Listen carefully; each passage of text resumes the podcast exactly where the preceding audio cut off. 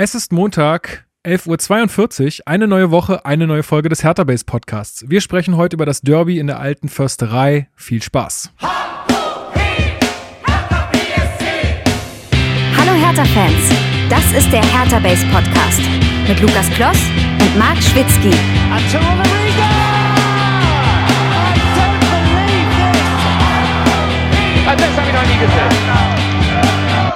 Jungs, Servus, wieder, Winder. Ich habe vorbereitet ein kleines Lied für euch. Wir gewinnen die Meisterschaft. Wir gewinnen den Champions League. Und Pokal auch. Und Pokal auch. Wir gewinnen Meisterschaft. Wir gewinnen Champions League. Und Pokal auch. Und Pokal auch.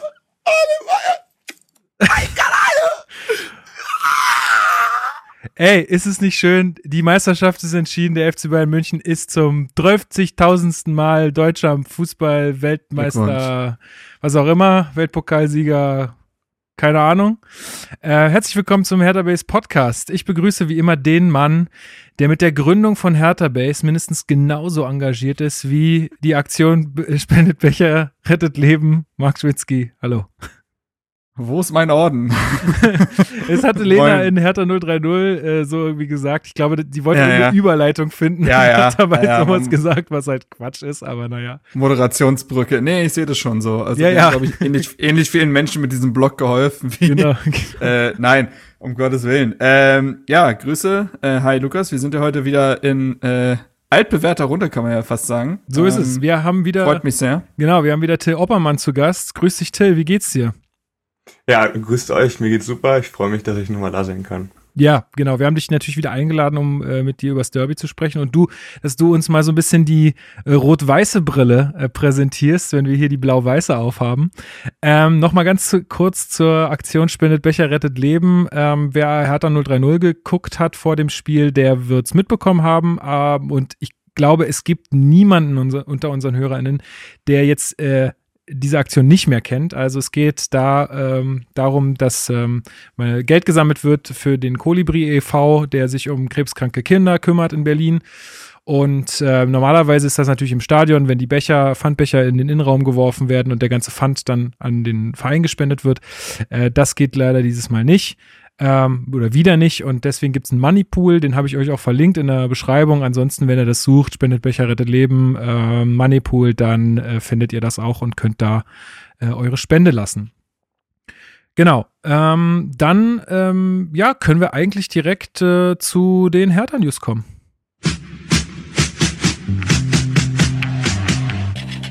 Hertha News.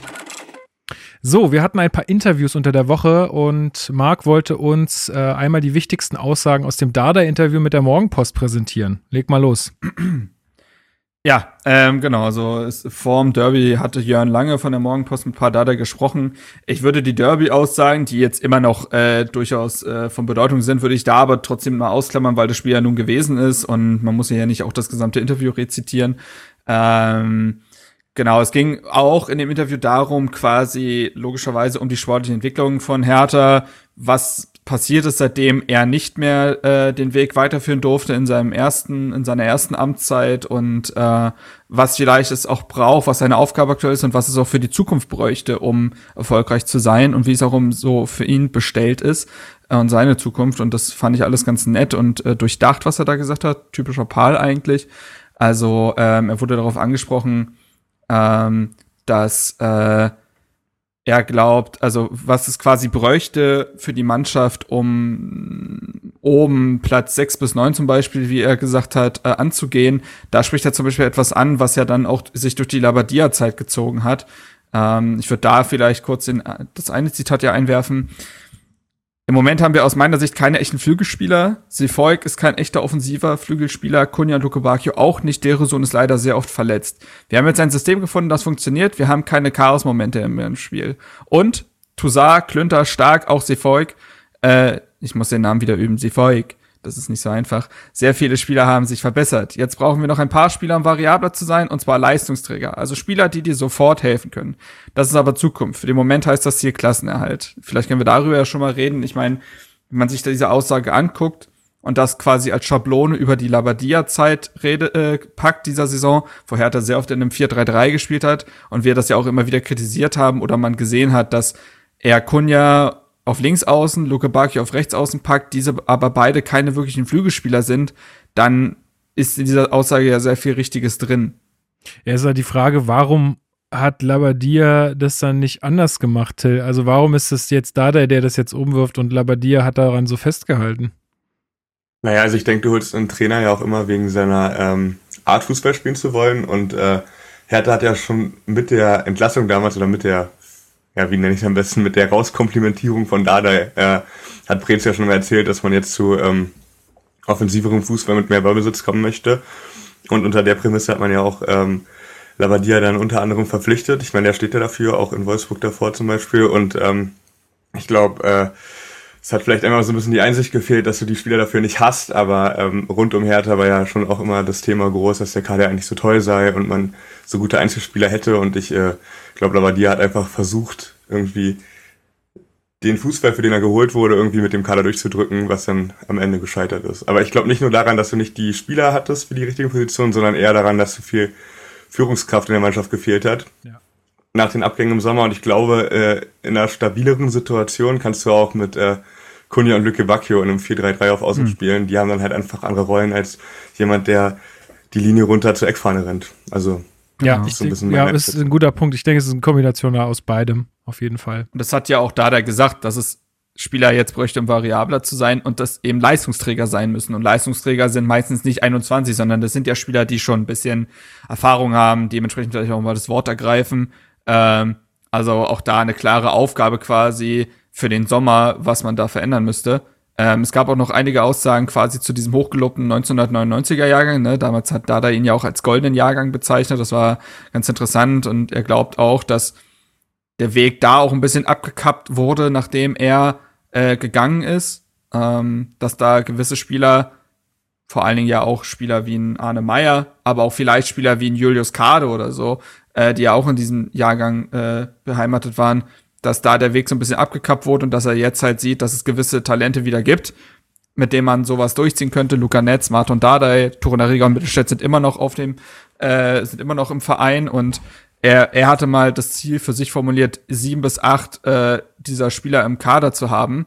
Echte Hertaner quasi, um eine Identität zu haben, ähm, um die Akademie zu präsentieren, um auch das als Tradition zu haben und dass diese Spieler auch ein Stück weit dann neuen Spielern sofort vermitteln können, was in diesem Kader Phase ist und dass dieser Weg eventuell auch mit den Windhorst-Millionen so ein Stück weit verlassen wurde. Ja, definitiv. Also davon gehe ich auch ein bisschen aus und ich glaube aber, dass es trotzdem auch der Weg für die Zukunft sein muss, da auch eine Mischung zu finden, ne? Von Eigengewächsen und eigener DNA plus dann äh, hochkarätigen oder halt fußballerisch hochkarätig, das muss ja nicht immer der Name sein, äh, Neu Neuverpflichtungen, die dann sich äh, möglichst schnell integrieren können. Also wie man eine fußballerische, fußballerische DNA aufbaut oder beziehungsweise eine Vereins-DNA und wo, wo sich die Spieler schnell reinfinden, glaube ich, hat uns der Stadtrivale in äh, Rot-Weiß ganz gut, also macht es uns ganz gut vor, würde ich mal sagen. Ja, oder äh, ist ein sehr unbeliebtes Beispiel, ich weiß, aber Leipzig holt viele Spieler aus Salzburg, die diese äh, Raber DNA und Spielweise ja auch seit Jahren mit dem Löffel quasi äh, zum Mund geführt bekommen haben. Und wenn du, wenn, wenn Hertha für etwas stehen soll, für eine Spielidee, dann wird die sich, dann zieht diese sich ja auch durch die Akademie und durch die einzelnen Jugendjahrgänge. Und wenn du dann Spieler hast, die diese, die das quasi von klein auf so gelernt haben, auch vielleicht auch gewisse mentale Aspekte, dann hat diese Mannschaft äh, von vornherein ein Gesicht weil du dieses Spieler nicht dazu kaufen musstest. So. Ähm, genau. Ähm, und dann würde ich äh, noch kurz auf das eingehen, was er quasi zum Ende hin gesagt hat. Ähm, also er ist schon in dieses Projekt Goldelse involviert, äh, was ja die Weichen für die Zukunft stellen soll. Ähm, und er sagt da, also seine Meinung ist dann natürlich gefragt, logischerweise, auch weil er dem Verein ja, selbst wenn es bei den Profis nicht weitergeht, erhalten bleiben wird. Ähm, er hat gesagt, im Sommer werde ich ein Protokoll mit ein paar äh, Empfehlungen abgeben. Wer ist lernfähig, wer nicht. Ob ich dann noch Cheftrainer sein werde, das ist Zukunftsmusik. Aber, Ähm, aber er streut es schön über die Bildzeitung, oder? Dann? Also einfach, wer hat noch Potenzial, wer nicht. Ja, hä? Wie kann man das anders machen? Ja, also, Verstehe ich nicht. ich Aber gut. Also, wie erfahren die Spieler das sonst? Das verstehe ich ja nicht. Also, das muss ja auch irgendwie ankommen. Nee, genau. Und er sagt, äh, ich habe, äh, dann wurde gefragt, bei Amtsantritt wurde viel darüber diskutiert, wie lange sie den Job machen. Ihre Antwort lautete, ich muss Spaß haben. Wie viel Spaß haben Sie aktuell, Herr Dardai? Er sagt, ich habe den gleichen Vertrag wie immer. Solange ich Spaß habe, bin ich hier. Und wenn die Mannschaft keinen Spaß mehr am Trainer hat, bin ich sowieso weg. Ich komme jeden Tag mit Freude zum Training, mit positiver Energie. Wenn das so bleibt, ist alles schön. Dann geht es auch nicht aufs Herz oder auf den Magen. Und ach, er, es ist ja. so fernab von allem, was man so aus dem heutigen Fußball kennt. ja, das ist, muss man Ja, auch ganz sagen. ehrlich. Eigentlich sollte Hertha Paldada 5, 6 Millionen im Jahr zahlen dafür, dass wir einen Trainer haben, der sich äh, komplett identifiziert mit dem Verein. Also ich will nicht wissen, wie die Saison ausgegangen wäre, wenn er nicht auf so einen zurückgreifen kann, der dann auch noch sagt, ich gehe einfach zurück in die Akademie und wartet auf seine nächste Chance. Unglaublich. Also, unfassbar. Gibt's ja Dem- sonst nicht auf der Welt noch ein zweites Mal. dem. Typen, also ich, ich erwarte erstens Denkmal vor dem neuen Stadion, wenn es dann mal 2153 fertig ist. Ähm, plus Blockbenennung. Ja. Ähm, was kann man noch machen? Ja, oder wir nennen es halt direkt äh, Pal Dardai Stadion, Eigentlich schon, ne? oder? Also, Ähm, ja, sehe ich auch so. Und äh, er hat, er sagt halt, ne, dass äh, ich habe äh, immer das gemacht, was der Verein wollte, dass ich wieder die Profis übernehme, war ja überhaupt nicht geplant. Ich bin ehrlich, eigentlich wollte ich das nicht machen, weil ich wusste, was auf mich zukommt. Es gab kaum, kaum Teamgeist und ich kenne die Dynamik des Fußballs. Also so ein selbstloser, ja, Vereinsmitarbeiter ist unfassbar viel Gold wert und ähm, schon die zeigt, Frage, ob was- es ein bisschen dumm ist, einfach auch von ihm. Ja, weiß ich nicht. Ob es Also so viel Loya- Loyalität ist, dass es schon wieder dumm ist. Weiß ich halt gar nicht, weil am Ende des Tages ist der Mann hier in Berlin verwurzelt. Er hat hier sein Haus, seine Familie. Gut, der äh, älteste Sohn ist jetzt äh, nach Ungarn gewechselt, aber zwei Söhne sind ja auch noch hier. Und ähm, die Frage ist ja auch immer ein Stück weit, willst du dich in dieses Trainerkarussell werfen? Willst du anderthalb Jahre in Augsburg trainieren, dann wieder ein Dreivierteljahr zu Hause rumsitzen, nichts machen, ähm, um dann bei Bielefeld zu landen und weißt du, was ich meine? Also Ja, ja, das, komplett. das, dieses Nomadenleben, dafür musst du dich auch aktiv entscheiden. Und Paul Dada ist nicht so ein Nee, Typ. überhaupt und, gar nicht. Ähm, das ist vollkommen okay. Wir wissen doch noch, wie er auch dann zwischendurch, als äh, quasi die erste Amtszeit vorbei war, da wurde der ernsthaft, also es ist ja fast schon verbrieft, dass gewisse Bundesligisten ihn haben wollten. Stuttgart, bevor man abgestiegen ist, Köln. Ähm, es gab also ernsthaftes Interesse, die Vereine hätten ihn genommen und er wollte halt nicht. Und das kann ich auch dahingehend verstehen. Es ist nicht geschäftstypisch, ne? In diesem Geschäft ist es normalerweise nicht so, da wollen alle die Leiter hoch und so weiter. Aber Dada hat letztens auch gesagt, er kann sich nichts schön, ich glaube, das ist sogar in dem Interview, ich weiß es nicht genau, er kann sich nichts Schöneres vorstellen als äh, Jugendfußball. So. Ähm, weil der braucht ja auch diesen ganzen Medienrummel nicht. Ähm, und der will einfach Spieler besser machen. Der will an, der will an Seitenrand stehen, der will Gras riechen können. Und ich glaube, das, das gibt ihm ja auch der Jugendfußball. Und warum soll er das dann zum Beispiel woanders machen als in Berlin, wo er alles und jeden kennt, äh, wo seine Meinung ja auch Gewicht hat? Und ich kann das rein menschlich, ist das mehr als verständlich. Also. Ja, gut, cool. Äh, waren das alle Aussagen, die in Ich, Interview? ich Also, würde jetzt, ich würde es dabei belassen. Genau. Ähm, wie gesagt, man kann das Interview generell gerne noch mal lesen. Ich ist, verlink's. äh, wie immer sehr gut. Besonders lange Interviews kommen äh, immer ganz gut, finde ich auch bei Dardai, weil man noch mal mehr versteht, wie er tickt. Und ja, kann man auf jeden Fall empfehlen. Genau, ich verlinke das, ähm, könnt ihr aber auch googeln, findet man sicher schnell. Dann hatten wir noch ein zweites Interview ähm, im Guardian, äh, also auf Englisch geführt mit Ade Friedrich. Ähm, und äh, ja, ich konnte es mir leider nicht mehr durchlesen. Ich weiß nicht, ob Tils geschafft hat, aber ich, ähm, also ich war leider äh, bisschen Ost Ostern und Derby out of order, deswegen. Ja, also ich habe es vorhin gelesen, aber ich habe jetzt da keine Aussagen rausgesucht. Also wenn Marc welche hat, dann kann er die gerne droppen. Ansonsten Ja. würde ich mal sagen, was ich so darüber denke, ihr wollt. Ja, dann würde ich einfach kurz mal anfangen. Also wie gesagt, wurde mit dem Guardian geführt. Äh, Fabrizio Romano, glaube ich, der war der Interviewführer. Äh, den kennt man vor allen Dingen dadurch, dass der einer der bestinformiertesten Transferjournalisten ist. Ähm, aber hier hat er mal ein bisschen was anderes gemacht. Äh, auch da würde ich das auf so einen Kernpunkt runterbrechen. Es geht halt ne, vor allen Dingen darum, wie schnell das jetzt alles für ihn gegangen ist, jetzt plötzlich da hier der alleinige sportlich verantwortlich zu sein und was er da gelernt hat und so weiter, ähm, was seine Ziele sind. Und ein großer Punkt war, äh, ich nenne es jetzt, also auf, ich, ich übersetze das jetzt mal auf Deutsch, emotionale Regulierung. Was damit gemeint ist, ist, dass Arne Friedrich halt sagt, dass der Charakter noch viel mehr in den Fokus rücken sollte im Fußball und auch äh, viel mehr in, in die Transferstrategie eines Vereins. Und dass er daran arbeitet, dass das äh, quasi mit den sportlichen Fähigkeiten zusammen bewertet wird. Das tun Vereine ja sowieso, aber er möchte das quasi noch mehr in den Fokus rücken. Und ähm, er sagt halt, die Qualitäten des Spielers sind fundamental, aber, die Psycho aber der psychologische Einfluss ist genauso wichtig. Glückliche Spieler bringen bessere Leistung. Das ist die Regel. Wenn du abseits des Platzes ein Problem hast, wirkt sich das auch auf deine Leistung aus. Dieser Teil muss genauso behandelt werden wie der, wie der fußballerische und technische Teil, in dem man sich, in dem man sich um das kümmert, was um einen herum passiert. Ähm, ich spreche halt auch davon, dass es ja immer äußere Einflüsse gibt, ähm, sehr viel Druck herrscht im Fußball und er möchte Charaktere entwickeln, die mit solchen Rückschlägen und allgemein im Leben gut umgehen können. Und er sagt, Spieler sind keine Roboter, sie haben Gefühle und emotionale Bedürfnisse. Wir wollen sie unterstützen, auf und neben dem Feld und ihnen helfen, sich auf die Freude am Spiel zu konzentrieren, statt die Angst vor dem Verlieren. Das hat er auch schon öfter gesagt. Ähm, Fußball ist ein People's Business. Was zählt, sind die Menschen. Sich um die emotionalen Bedürfnisse zu kümmern, ist eine Chance, um sich selbst zu verbessern und zu verstehen, wer wir sind.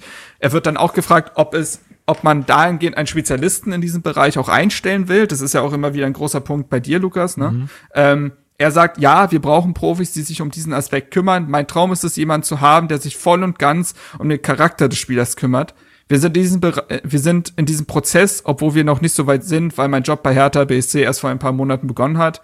Ähm, genau, und äh, er wird dann darauf angesprochen, dass Sammy Kidira quasi so ein perfektes Beispiel auch für diese Mentalität ist, ähm, die er da in den Verein integrieren will. Ähm, und all das, was er da auch sagt, auch in weiteren Aussagen, spricht auch nicht gerade dafür, dass der Mann in ein paar Monaten fertig ist. Ich glaube, das, das glaube ich halt äh, auch, ne? Das spricht sehr viel für eine langfristige Planung, weil du da ja wirklich ein ganz anderes Denken in den Verein implementieren willst und diesen Kader auch dementsprechend umstrukturieren möchtest.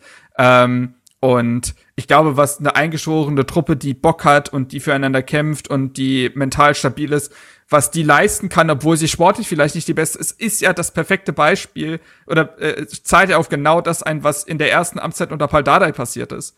Das war nicht die talentierteste Truppe unter Umständen, aber es waren sehr gute Charaktere in der Mannschaft und das hat mehr Punkte reingebracht, als es sportlich möglich gewesen wäre. Und ich glaube, das ist äh, ein Weg, den Arne Friedrich noch viel mehr fokussieren will. Ja, ich, und ich glaube, da muss man gar nicht so weit gucken, auch in der eigenen Stadt, ne, Till? Also ich sag mal so, ich, ihr habt jetzt auch nicht den Monsterkader und spielt trotzdem, auch wenn ihr das nicht hören wollt, um Europa mit, ne? Also ist ja genau das. Ja, ich höre das, ich hör das ganz gern, ne?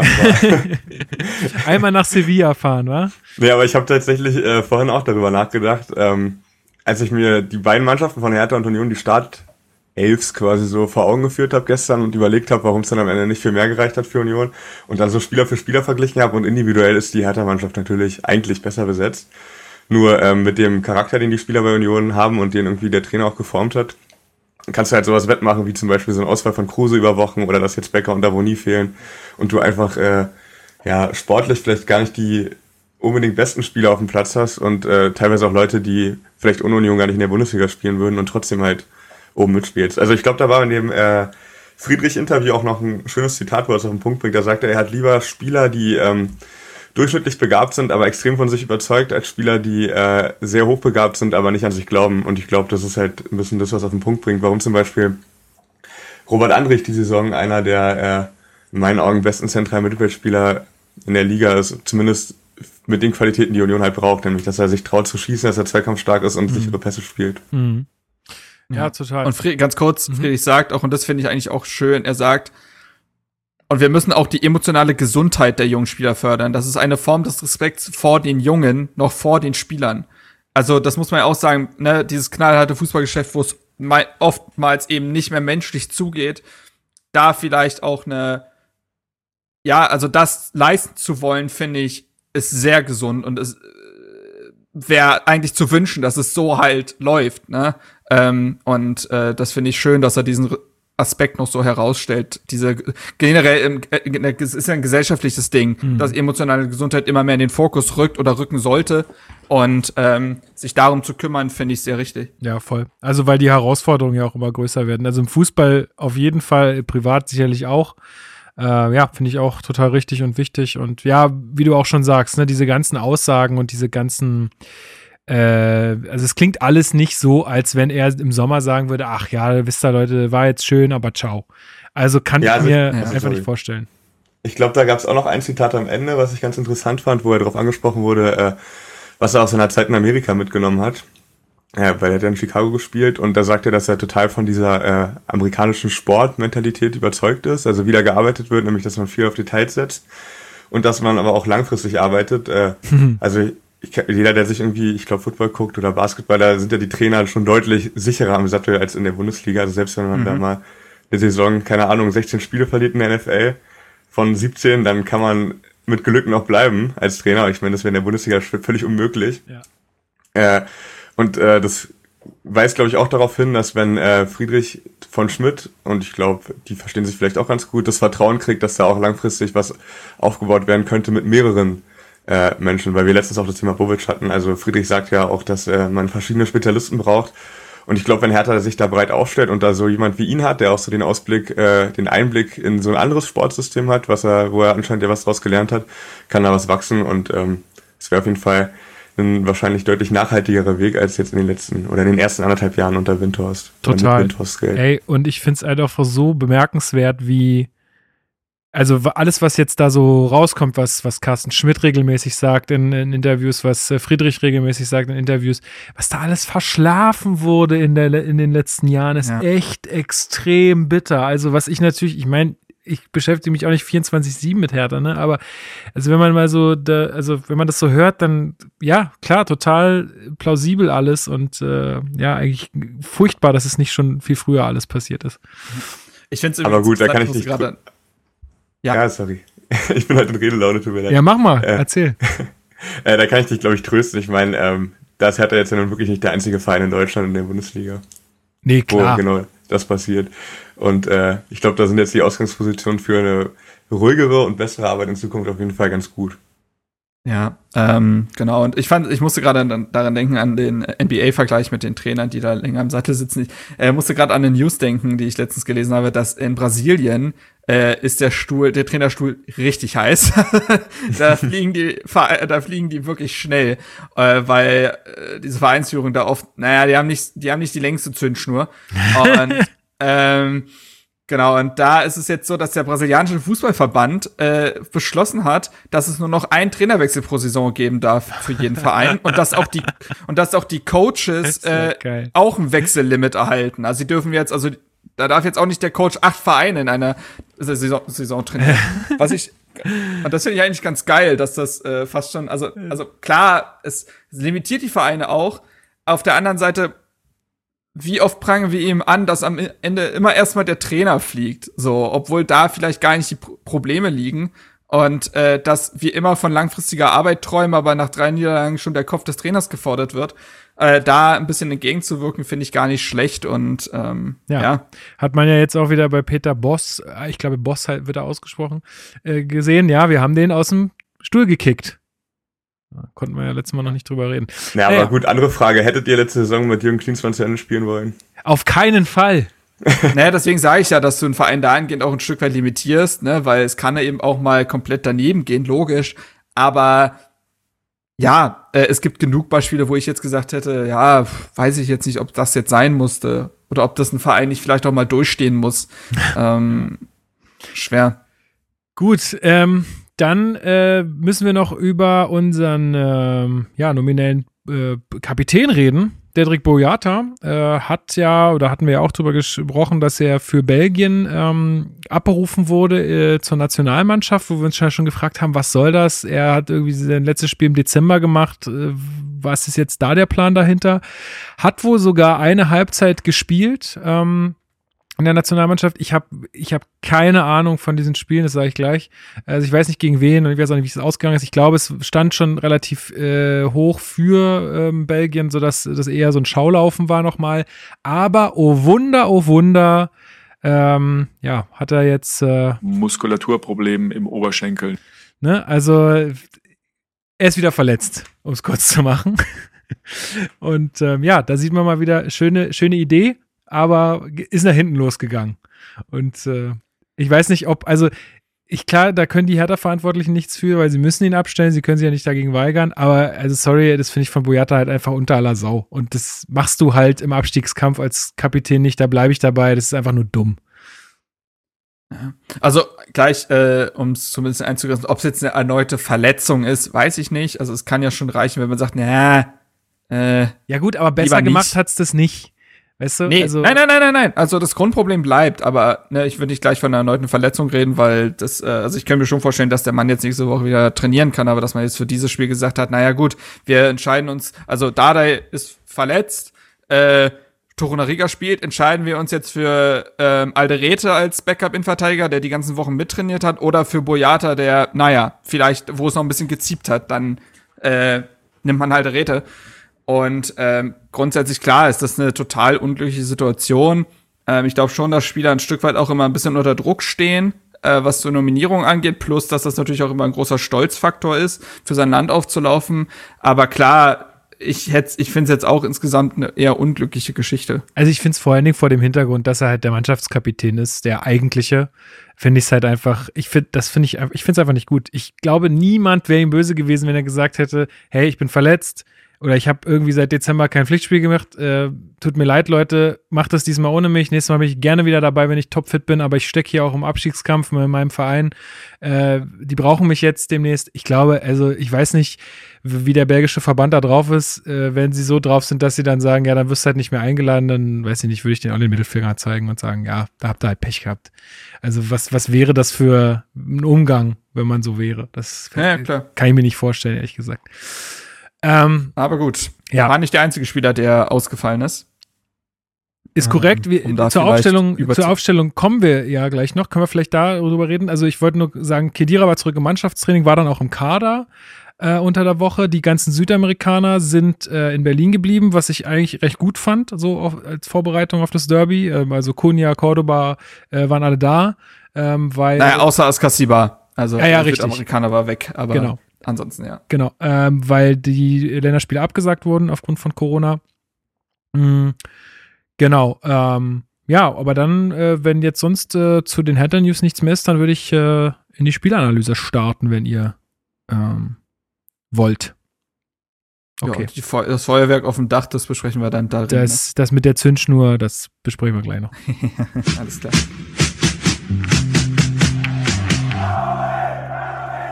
Spielanalyse.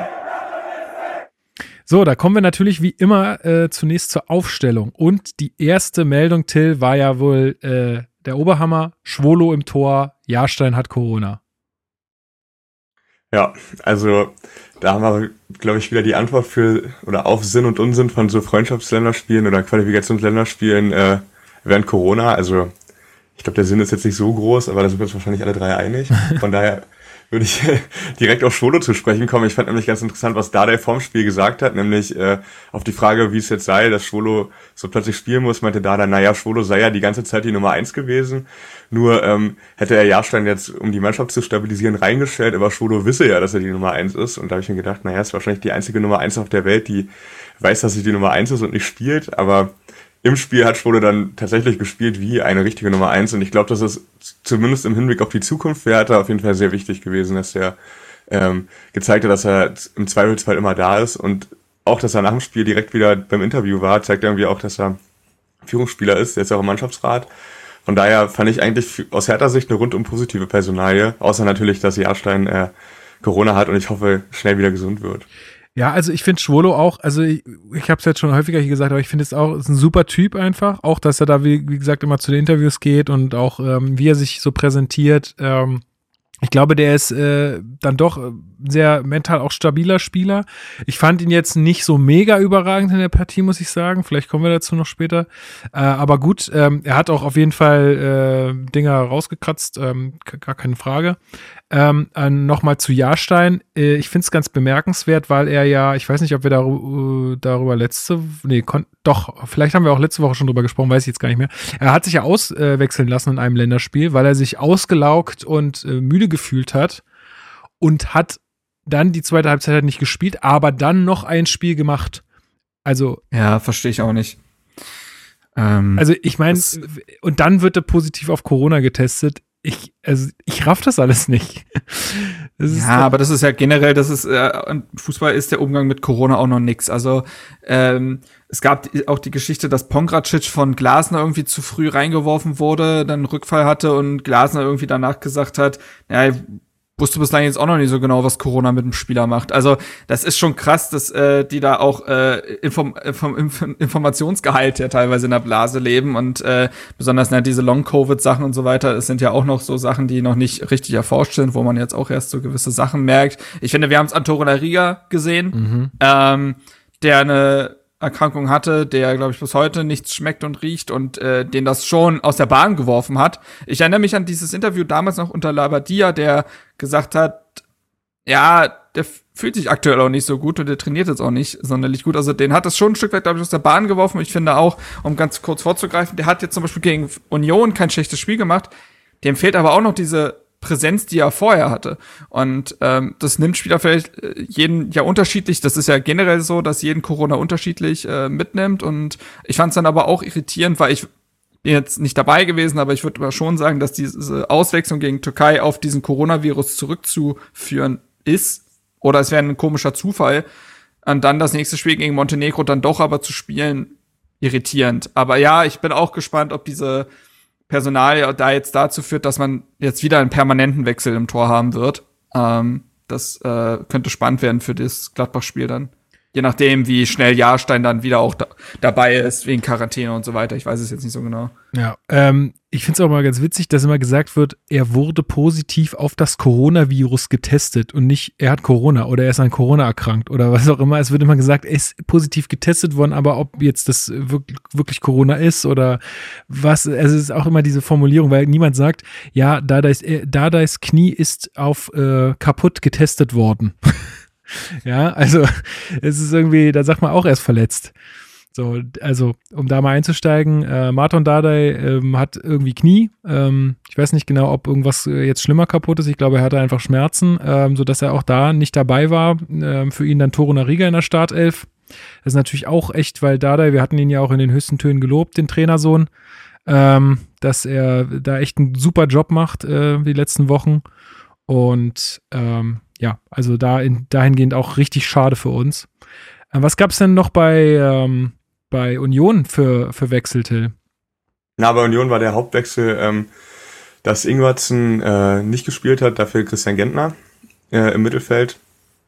Ich habe das ein bisschen darauf zurückgeführt, äh, dass ähm, Union gegen Frankfurt zwar defensiv relativ sicher stand, aber aus fünf äh, oder vier Torschüssen fünf Gegentore kassiert hat, weil man halt äh, sich in der Mitte da zwei, dreimal hat sehr, sehr leicht ausspielen lassen und ähm, so ein bisschen die Auffassung gehabt, dass ähm, Fischer damit quasi die Zentrale ein bisschen stärken wollte mit dem defensiveren Gentner.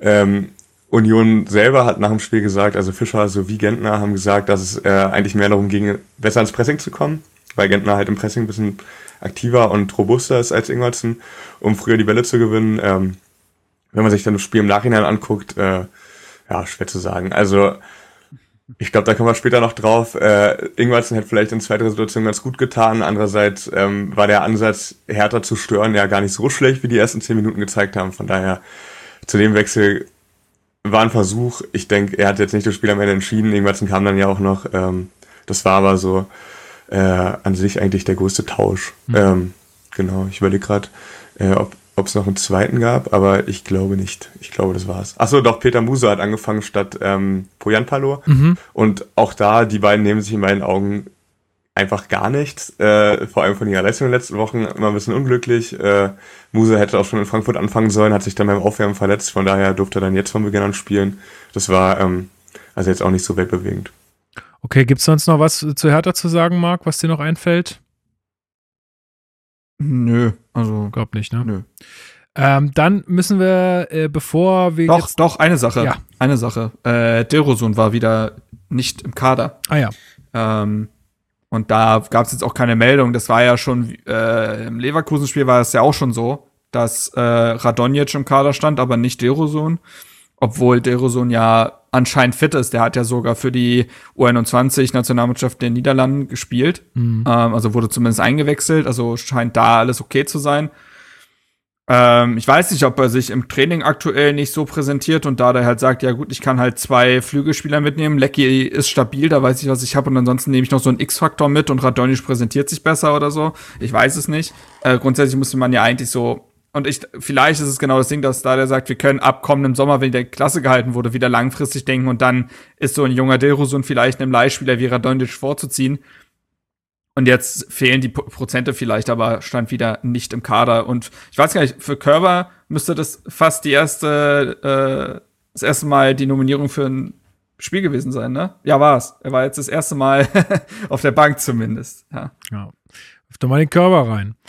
Gut, So äh, nämlich. aber bevor wir jetzt zum Sportlichen kommen, müssen wir noch über eine Sache sprechen, die äh, sich direkt nach Anstoß äh, ereignet hat. Und zwar gab es ein kleines Feuerwerk, also klein. ja, es gab ein Feuerwerk ähm, vom, vom Dach vom, äh, von der alten Försterei Till. Äh, wie hast du es wahrgenommen, beziehungsweise was hast du gedacht, als du es gehört hast?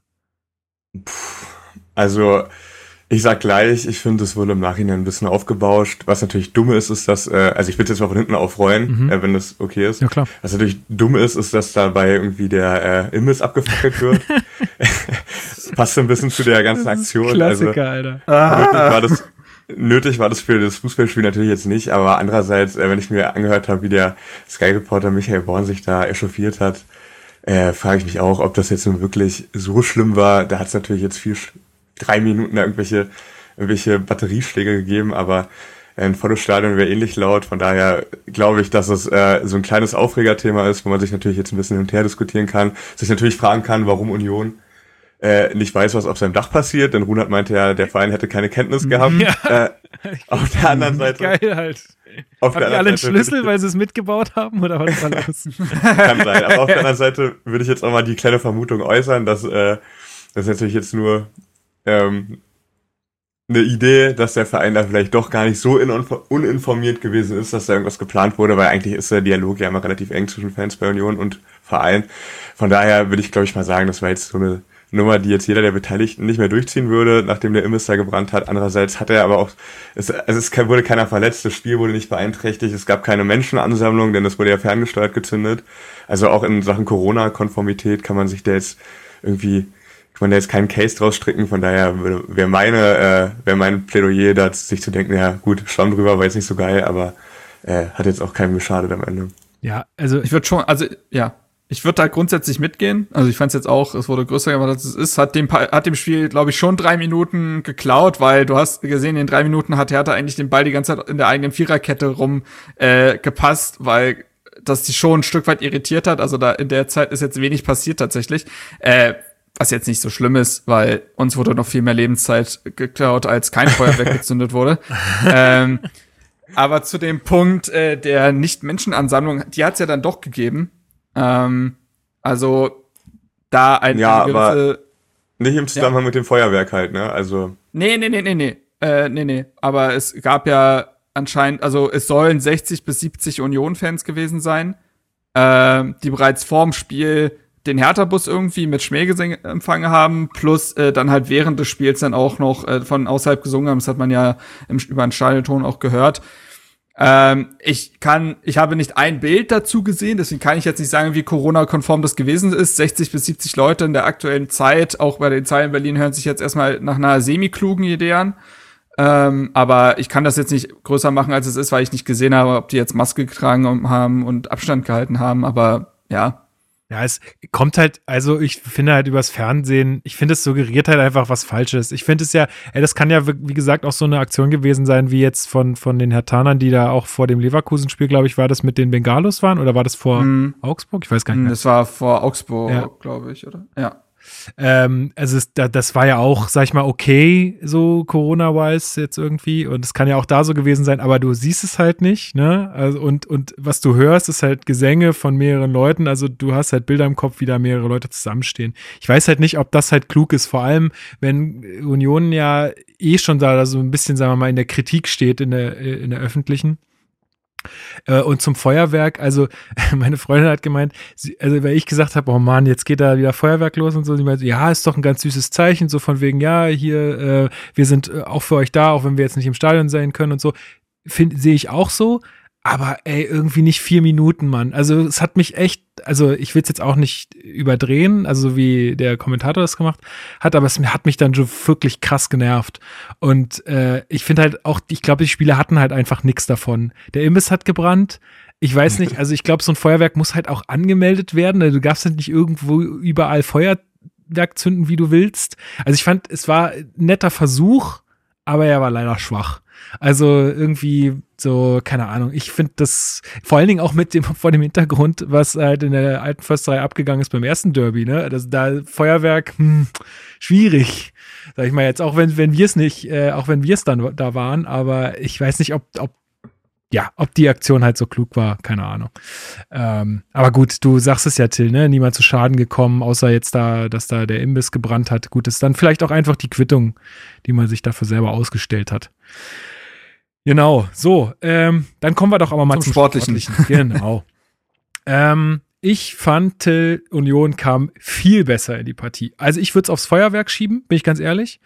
Aber ähm, ähm, ich fand, also Paldada hat es ja auch nach der Partie gesagt, ne, Hertha wollte eigentlich anlaufen, wollte eigentlich pressen. Das alles hat Union gemacht und Hertha war komplett löcherig und viel zu passiv. Äh, wie hast du die ersten Minuten so erlebt? Ja, also ähm, genau während des Feuerwerks gab es ja schon in der ersten Minute diese kleine Abseitschance von Prömel, wo Schwolo ganz gut pariert hat. Äh, und ab dem Moment hat Union ja eigentlich das Spiel wirklich komplett an sich gerissen. Ähm, und das hat mir echt gut gefallen. Also da haben die Abstände gestimmt, das Pressing war gut, äh, relativ gut organisiert, so ab der Mittellinie, aber dann haben halt auch alle anderen Mannschaftsteile gut nachgeschoben. Ähm, es war gut zu sehen, dass man versuchen wollte, sich diese, diese Zentrale von Hertha, die ja ganz gut formiert ist, äh, über Außen zu spielen. Also da hat äh, Schlotterbeck zwei, drei ganz schöne flache Pässe gespielt auf äh, Riasson oder Kruse im Halbraum und äh, auch vor dem Tor hat er dann Trimmel diese kleine Flanke aus dem Halbfeld gespielt. Also es hat mir eigentlich ganz gut gefallen von der ähm, von der Formation und da hat man gesehen, was hätte gehen können, wenn äh, Union sich darauf eingelassen hätte, das Erfolgsrezept der ersten zehn Minuten oder der ersten Viertelstunde äh, das ganze Spiel über durchzuziehen. Ja, Marc, wie, wie, äh, wie war deine Sicht ähm, der ersten Minuten? Ja, verpennt. Also, ähm, ja, also so ist es, äh, und es spiegelt sich da dann ja auch in der zweiten Halbzeit tatsächlich. Ähm, ist jetzt auch nicht das erste Mal in der Saison, äh, dass Hertha in den ersten Minuten auch dann nicht das macht, was man sich vorgenommen hat. Ich, ich finde, das Spiel erinnert sehr stark auch an das Stuttgart-Spiel ähm, mhm. unter Dardai, ähm, was ja auch mit 1 zu 1 geändert ist, was einige Parallelen aufgewiesen hat, wo die Mannschaft aufgrund einer Drucksituation ähm, sich nicht an den Plan hält. Also, das hat ja Dada ganz klar so gesagt, dass äh, es ganz, was er ganz anderes vorgesehen war, dass er es sogar auf seine Kappe genommen hätte, wenn er schief gegangen wäre, aber die Mannschaft sollte es zumindest probieren, dieses Anlaufen, Chaos-Momente, ähm, also ein Stück weit ja auch, also vielleicht auch ein paar Situationen hervorrufen, die sie gegen Leverkusen dann ja auch so gut genutzt haben. So in diese Zone wollte er sie ja bringen.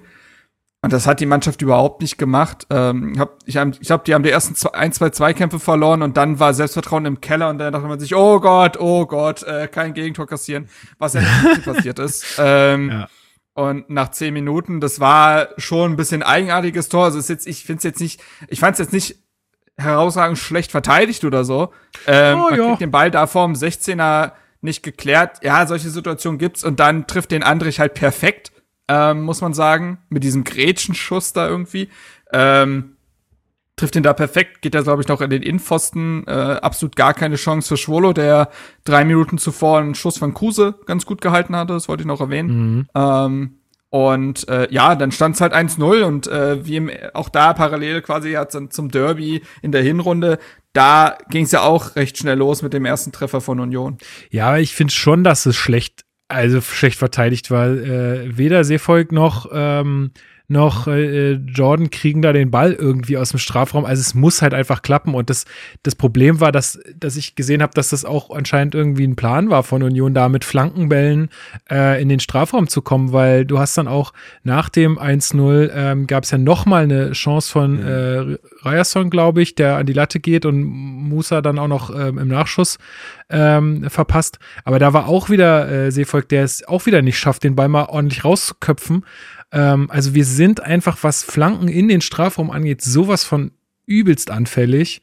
Ähm, da muss echt demnächst was passieren, weil sonst, äh, ja. Also ja, also ich, ich würde die Schuld aber nicht nur bei Seefulk und ähm, bei äh, Toruna Riga suchen in dem Moment, sondern eher dabei, dass äh, die Sechser von Hertha verpennt haben, dass Union halt auf die zweiten Bälle schiebt.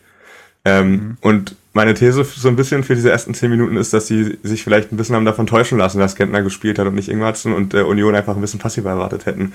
Also weil äh, wie Union da auf die zweiten Bälle geschoben ist und ähm, das ist ja im Prinzip auch das Ergebnis dann des Anricht-Tor, dass du dann da hinterher schiebst und den Ball raufknallst. Auch bei der äh, Flanke auf Riasson, die war ja eigentlich auch nicht für ihn gedacht, sondern auf den zweiten Pfosten gezogen, kam ja auch eher nachgeschoben in den Strafraum als äh, Linksverteidiger eigentlich, ähm, genau wie Musa dann auch noch nachschob. Ähm, also ich glaube, äh, Union hat Hertha da auch ein bisschen äh, mit dem, ja, mit der, also mit dem energischen Nachschieben so ein bisschen überrascht. Absolut. Also weshalb ich da halt eher äh, vielleicht ein bisschen Guendouzi und Toussaint in die Pflicht nehmen würde äh, bei dem Tor von Andrich, die halt da den Rückraum nicht absichern, als ähm, Torunariga und äh, Seefolk, die natürlich aber auch nicht konsequent genug klären. Ja, ähm, ja, also völlig verdient äh, dieses 1 zu 0 ähm, und es war wirklich äh, bis dahin, jetzt muss ich kurz gucken. Das ist eine Schlechtleistung gewesen von Hertha BSC. Ähm, und dann. Danke, Carsten. genau. Und dann kam Hertha tatsächlich aber wieder ein bisschen besser ins Spiel. Also da gab es eine Kopfballchance mhm. nach zwei unfassbar frechen Ecken. Erst, also zwei Ecken ja. waren einfach, das kannst du keinem anbieten in der Bundesliga. Es geht nicht. Und dann. Die zweite, die war wirklich Wahnsinn. Die ist in Strafung gekommen, ey. Ich frage mich echt, wie das immer noch sein kann. Es ist nicht zu fassen. Na egal, die dritte, die dritte kam dann gut. Alle guten Dinge sind ja drei. Äh, und äh, Jordan kann dann echt gut äh, köpfen. Auch der Ball geht auch an die Latte. Ähm, aber Till, wie, wie hat es Hertha dann geschafft, wieder besser ins Spiel zu kommen? Also ich glaube, Hertha hat dann ähm, zwei Dinge haben zusammengespielt. Erstens, Hertha hat äh, so ein bisschen die, ähm, also vielleicht nach dem Schock von dieser Doppelchance dann mit Riasson und Musa so gemerkt, so, yo, wenn wir jetzt nicht äh, ein bisschen mehr machen, dann ist das Spiel hier nach 20 Minuten durch. Mhm. Also weil ich glaube, hätte Union das 2-0 gemacht, dann wäre Hertha nicht mehr zurückgekommen mit der Leistung von gestern.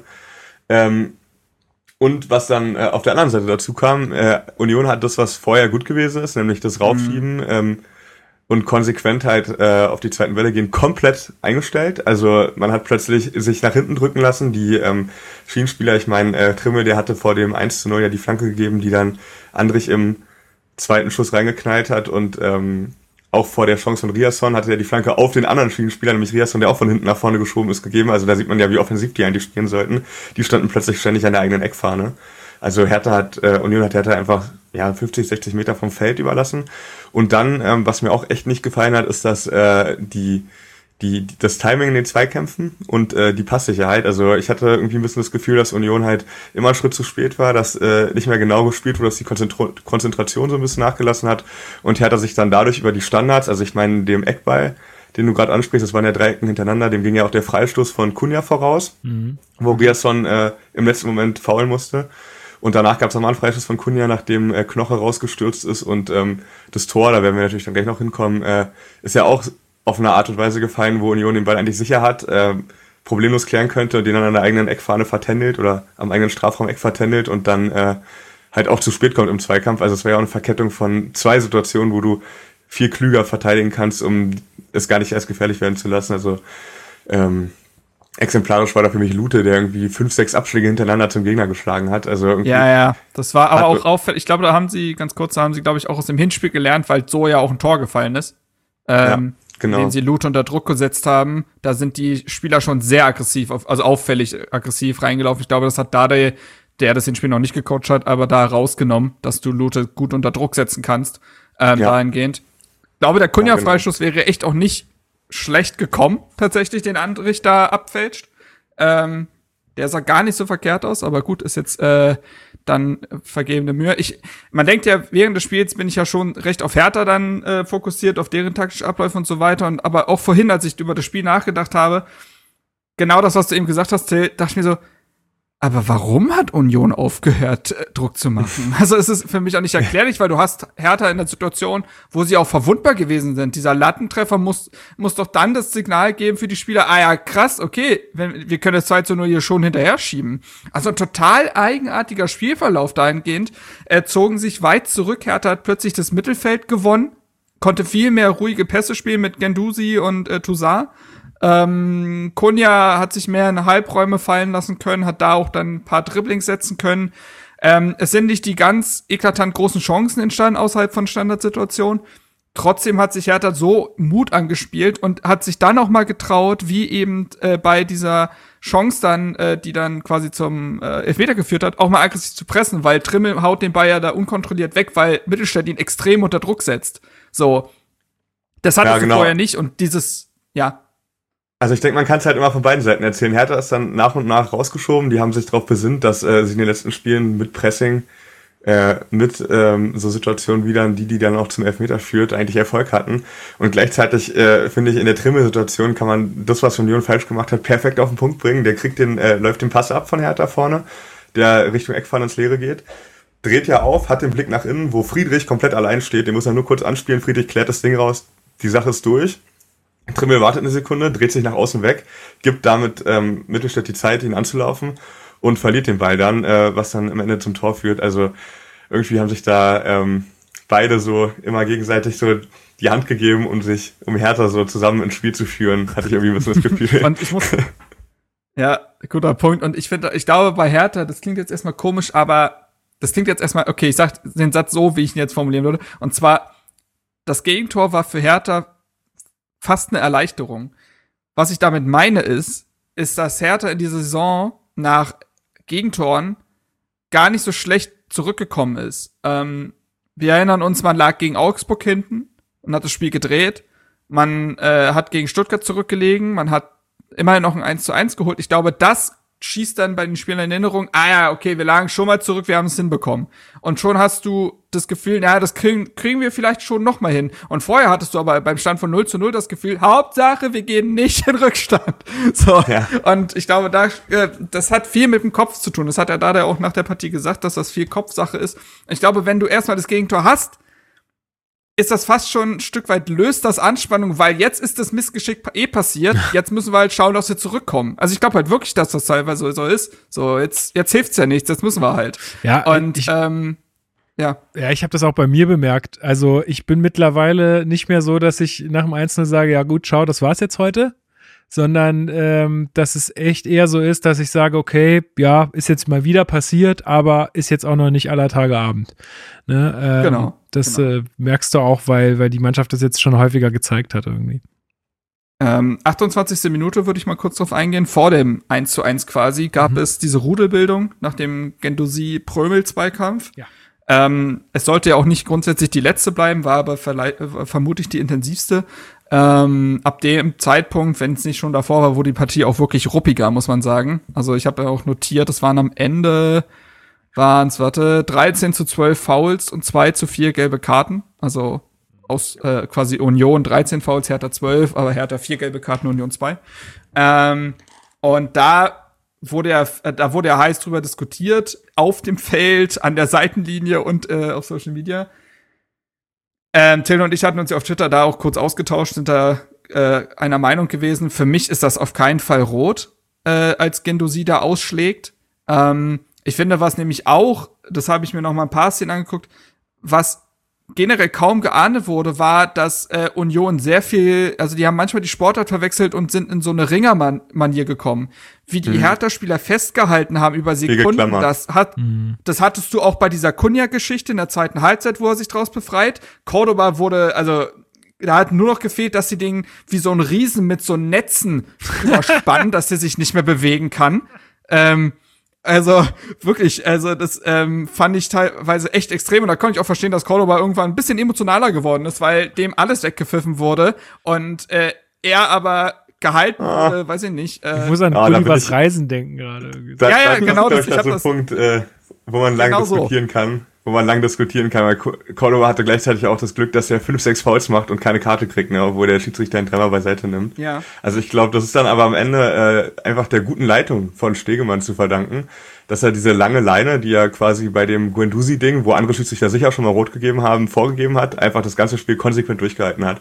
Und trotz der vielen Nicklichkeiten und Zweikämpfe dann ähm, da, in meinen Augen hat das dazu geführt, dass es natürlich weiter Nicklichkeiten und Zweikämpfe gab, aber die wurden halt nicht so hart und sind nicht so ausgeartet, dass man am Ende irgendwie rote Karten hat und dass die Fouls zu hart werden. Äh, also alles in einem haben sich, glaube ich, die Spieler mit allen Mitteln behagt, aber sind grundsätzlich meistens fair geblieben und ich glaube, das ist schon auch ähm, Stegemann zu verdanken, der da äh, richtiges Fingerspitzengefühl bewiesen hat, wenn man mich fragt. Also ich glaube, das Spiel ähm, hätte auch noch deutlich ruppiger werden können, wenn da zu früh die Karten gezogen worden wären, wenn sich da irgendwer ungerecht behandelt gefühlt hätte und solche Dinge. Sehr guter Punkt. Ja, muss man Sehr auch, guter Punkt. muss man auch sagen, dass Stegemann, also wie du sagst, nicht, also dass der sich auch nicht beirren la hat lassen von, also die haben ja wieder rumgeschrien ohne Ende, haben ja sich bei jeder Kleinigkeit fallen lassen. Also da gibt's ja diese zweite äh, Aktion ähm, von Askasiba, die, die äh, werden wir auch noch drüber sprechen. Aber das, das, da muss ich auch sagen, das, das fand ich auch gut, dass er sich da hat auch nicht so von mitreißen lassen, sondern da echt Ja, ruhig und auch von, ist. und von den Kommentaren auch der Seitenlinie, ich fand da besonders Union hat man sehr stark gehört. Ich weiß jetzt nicht, wie die Mikrofone ausgerichtet waren, das muss man ja immer dazu sagen. Ich nehme jetzt aber Paldada nicht als jemand wahr, der sonderlich viel aufs Feld schreit. Der diskutiert gerne mit dem vierten Offiziellen, aber halt in so einem Vier-Augen-Gespräch tatsächlich. So. Aber der brüllt jetzt nicht aufs Feld, da habe ich eher die Unionbank vernommen. Ähm, und ich fand auch, es wurde ja darüber diskutiert, dass Prömel, warum Prömel da gelb sieht. Also im Zweikampf hat er auch gelbwürdige Sachen getan. Also erstmal, wie gesagt, das sekundenlange Halten und er, es gibt so einen Moment, der, den hat man live kaum mitgenommen, aber das sieht man auch in den Highlights. Der drückt einmal Gendosi mit seinem rechten Arm quasi so, den er so auf Hals-Schläfehöhe hat, so runter. So, und aus dem Ding will sich Gendusi halt befreien und schlägt deswegen so leicht aus. Ähm, das ist kein legitimer Zweikampf, den Prümmel da führt. Ich weiß nicht, inwieweit er sich danach aufgeregt hat und ob die zwei und ob die gelbe Karte auch dafür gegeben wurde oder in Summe oder ähnliches, aber naja. Ich glaube, die wird für die Rudelbildung allgemein, dass das halt Ja. passiert ist, so Also ich- insgesamt. Ich denke, die wird es gegeben haben, damit sich die Situation beruhigt. Also damit Hertha nicht denkt, äh, Prömel kommt ungeschoren davon und damit äh, Prömel merkt, so Ruhe jetzt. so. Also ich kann jetzt dann auch nicht mehr die nächste Rudelbildung anzetteln, weil dann bin ich vielleicht duschen. Also ich glaube, das war dann so ein bisschen äh, nicht unbedingt einer Aktion, sondern so der Summe quasi der Aktion geschuldet. Ja. Also War das der eine Ruf von clever Hofmann. wieder, ne? Ja, der eine Ruf vom, vom Hoffmann, vom Co-Trainer von Union, den du da wahrscheinlich auch ansprichst, den man sehr gut gehört hat, war ja auch, äh, Grisha bleibt weg, das war eine klare Tätigkeit. Also klar, er fordert natürlich rot, aber gleichzeitig sagt er auch zu Prime Junge, halt den Ball flach, weil äh, sonst ist Schluss für dich. Aber es war so dieses Gendusi sieht eh gleich rot, keine Sorge. ja, ja, klar, aber ich meine, ähm, einerseits natürlich die Forderung nach einer roten Karte ist nicht, ist nicht cool, aber andererseits äh, deutet das ja auch so ein bisschen an, dass Prömel vielleicht ein bisschen heiß gelaufen ist in der, in der Phase und dass die gelbe Karte da vielleicht auch ähm, langfristig ganz gut war, dass er bei den nächsten zwei, drei engeren Aktionen einfach weggegangen ist. Ähm, genau, Mach nicht also den Andrich. ja. Naja, Also was ich genau, insgesamt sagen muss, finde ich, äh, wo ich mir Zuschauer am meisten zurückwünsche, ist, äh, und da haben sich in meinen Augen gestern beide Mannschaften nicht mit Ruhm bekleckert, ist halt dieses Geheule, oh, Gefeie das nach jedem so Zweikampf. furchtbar. Äh, also Schlotterbeck bei Union besonders peinlich, als er meint, hast du das gehört, hast du das gehört? Und äh, ja. bei Hertha in meinen Augen Kunja, also ganz ehrlich, der ist so ein guter Fußballer, aber wie oft der sich fallen lässt und schauspielert und, und jammert und widersteht. Also große theatralische Gesten. Ich glaube, äh, wenn wir wieder Zuschauer haben und das hat Andrich nach dem Spiel auch gesagt, äh, der Schiedsrichter nicht mal jeden Schrei hört, dann haben wir da teilweise auch wieder ein bisschen Entspannung in der Situation. Andrich, also Andrich war auch teilweise echt, äh, boah, also den kannst du einfach als, als, den kannst du als Gegner nicht mögen. Es ist unmöglich. Das ist wirklich, der hat sich auch vor dem Spiel wieder den Kopf kahl rasiert, fehlt nur, dass der irgendwie Seiten auf null. Kriegsbemalung ins Seiten auf null. Ähm, und alter Falter, also, boah, also manchmal verwechselt er die Sport auch so ein bisschen. Also es tut, ja, es ist ja zuträglich. Es tut ja Union gut und er macht das, was er machen soll. Und ich, ne, das ist, und am Ende sagt man auch als Fan dieser Mannschaft wahrscheinlich, ey, geil, Robert, alles gegeben. Ähm, genau so, auch bezüglich eines Derbys. Ähm, aber auch der teilweise, also der, der hat auch, glaube ich, äh, teilweise auf den Schultern von Stegemann gehangen ähm, bei Diskussionen. Also der war auch nicht abzuwimmeln. Und äh, Ja, aber gut, ähm, vielleicht zurück auch da zum sportlichen. Ey, jetzt kommen wir mal zum Gendouzi. Elfmeter. Genau, Gendosi äh, ist ja dann auch in der Szene beteiligt. Da der hat ja auch gesagt, dass diese Rudelbildung die Mannschaft auch ein Stück weit wach äh, gerüttelt hätte. Ähm, und da, klar, muss man sagen, also das wurde ja auch ein bisschen gesagt, dass es mittlerweile zu so einer Unart geworden ist. In dem Punkt verstehe ich auch, diesen Fuß so weit rauszuschieben, dass der Gegner ihn auch auf jeden Fall trifft. Auf der anderen Seite ist das ein klarer Elfmeter. Punkt. Also, Ja, aber Ja. also es ist, ich sag mal so, es ist schon sehr glücklich, äh, dass äh, Friedrich da so ungestüm rein äh, reingeht in den Ball. Ähm, aber ja, es ist ein klarer Elfmeter, aber es ist jetzt auch nicht irgendwie, Ja, war jetzt auch kein, bestraft werden. ja, also, naja, ja, aber muss man, muss man nehmen. Ist halt ein bisschen dumm gewesen von Ja. Friedrich. Das äh, ist leider so. Gab auch schon Aber einige Elfmeter, die stark so äh, äh, fabriziert Richtig. hat. Ja, total, genau. Plump halt. Einfach Ja. dieses Plumpe. Ja. Und äh, ja, Dodi Luke Bacchio, wie immer souverän. ich habe immer an Dodi geglaubt. Fußball Gott. Ich habe drauf gewartet. Der holt sich seine Selbstbewusstsein jetzt über die Elfmeter. Ja, aber ey, So äh, der war schon ziemlich hart äh, geschossen, aber wenn der, äh, wenn Lute da in die andere Richtung gesprungen wäre, hätte er den easy gehabt, glaube ich. Also Ausgeguckt, Lukas. schön, ja, ja, er war schön halb hoch geschossen. Äh, naja, gut, er ist drin, äh, sei es drum. Ähm, ja, 1-1, ich glaube, so viel ist danach nicht mehr passiert in der ersten Eine Halbzeit. Sache. Äh, fünfte gelbe Karte für Toussaint. Ja, richtig Ähm, scheiße. Tusasa mit gelbe Karten, muss- Leute. Das ist leider so. So ist es. So ist es. Ähm, nee, aber es ist ja auch, also sprach ein bisschen, er kommt in, in dem Moment auch einfach viel zu spät, diskutiert auch gar nicht, finde ich auch sehr gut, also diskutiert da gar nicht, weiß sofort, yo, wer auf den Fuß gestiegen, was soll ich da groß reden. Sprach so ein bisschen stellvertretend für seine gesamte Leistung. Das war nicht das beste Spiel von Toussaint, nachdem er gegen Leverkusen ja herausragend gut war. In dem Spiel ah, kam er mir in vielen Zweikämpfen ein bisschen zu spät. Wir haben ja auch über diese Szene bei 1 zu 0 geredet, was Till schon richtig gesagt hat, dass die Sechser da nicht nach hinten geschoben sind. Wirkte manchmal ein bisschen spät dran in seiner Aktion ähm, und wird jetzt mit dieser fünften gelben Karte dann gegen Gladbach fehlen. Das ist schon sehr bitter, ne? Ja. Passiert, ne? Muss Ja. umgehen. Ist Sarida dann Wobei wieder gest- äh, wobei- von seiner Nee. Nee. Ah. Nee, der wird, äh, das Gladbach-Spiel ist sein letztes dann, äh, genau. Also es wird alles Ähm, in Gladbach nicht so einfach. ja, Askasibar wird dann, denke ich mal, von Anfang an spielen und, ähm, Wenn er bis zum Ende ja, durchkommt. äh, ich fand's aber lust, ja, äh, ich fand's aber äh, lustig irgendwie, dass der Kommentator, ich weiß nicht mehr, wer es war, hat grundsätzlich einfach immer äh, die falsche Anzahl an gelben Karten erwähnt. Also bei Toussaint war es angeblich die vierte, ja. bei Torunariga war es wiederum die fünfte. Und ich dachte, wo sollen die denn alle herkommen? Der Mann hat doch nur zehn Spiele Ja. gemacht. Es war die dritte. Ähm, One fucking Aber, Job ja. halt, ne? Aber naja. Wir wissen, dass die Sky-Kommentatoren nicht unbedingt was können müssen. Ähm, ja, also gibt's zur ersten Halbzeit sonst noch was zu sagen? Sonst würde ich äh, ja zur zweiten Halbzeit kommen, auch wenn da jetzt auch nicht so viel passiert ist. und damit haben wir die zweite Halbzeit besprochen. Ja. So, Fazit. Nee, aber was man echt zur zweiten Halbzeit sagen muss, ich hatte ja irgendwie so ein bisschen die Hoffnung, dass es dann so weitergeht, äh, wie die erste Halbzeit geendet hat, weil ich fand, da war Hertha dann ja auch schon, schon be wieder besser im Spiel. Aber äh, eigentlich so wie die erste Halbzeit begonnen hatte, ist auch die Halbzeit, zweite Halbzeit losgegangen. Also da kam dann irgendwie so eine gefährliche Flanke einmal rein, äh, die, ähm, die Schwolo dann äh, noch so weg, äh, wegboxen muss. Ähm, also Union war da wieder von Beginn an irgendwie wacher. Ähm, Mhm. Aber fußballerisch war echt, es war nichts mehr los. Also, weiß ich nicht, äh, Hertha wollte, wollte irgendwie nicht, aus welchen Gründen auch immer. Also, wa- was war da der Plan in der zweiten Hälfte, Marc? Also ich glaube, ich glaube, nachdem Dardai die Anfangsphase der zweiten Hälfte gesehen hat, wird er, wird er und das Trainerteam wird sich dazu entschieden haben, okay, Leute, hier geht heute nichts. Das ist, da ist eine mentale Blockade. Ähm, lasst uns diesen Punkt retten.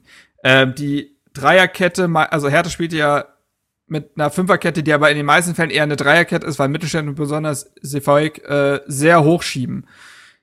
In der zweiten Halbzeit war das eine klare Fünferkette. Ähm, Hertha stand tief. Hertha hat in der 60. Minute Luke Bacchio ausgewechselt und Askar Sibar gebracht und dann in einem 5-3-2 gespielt.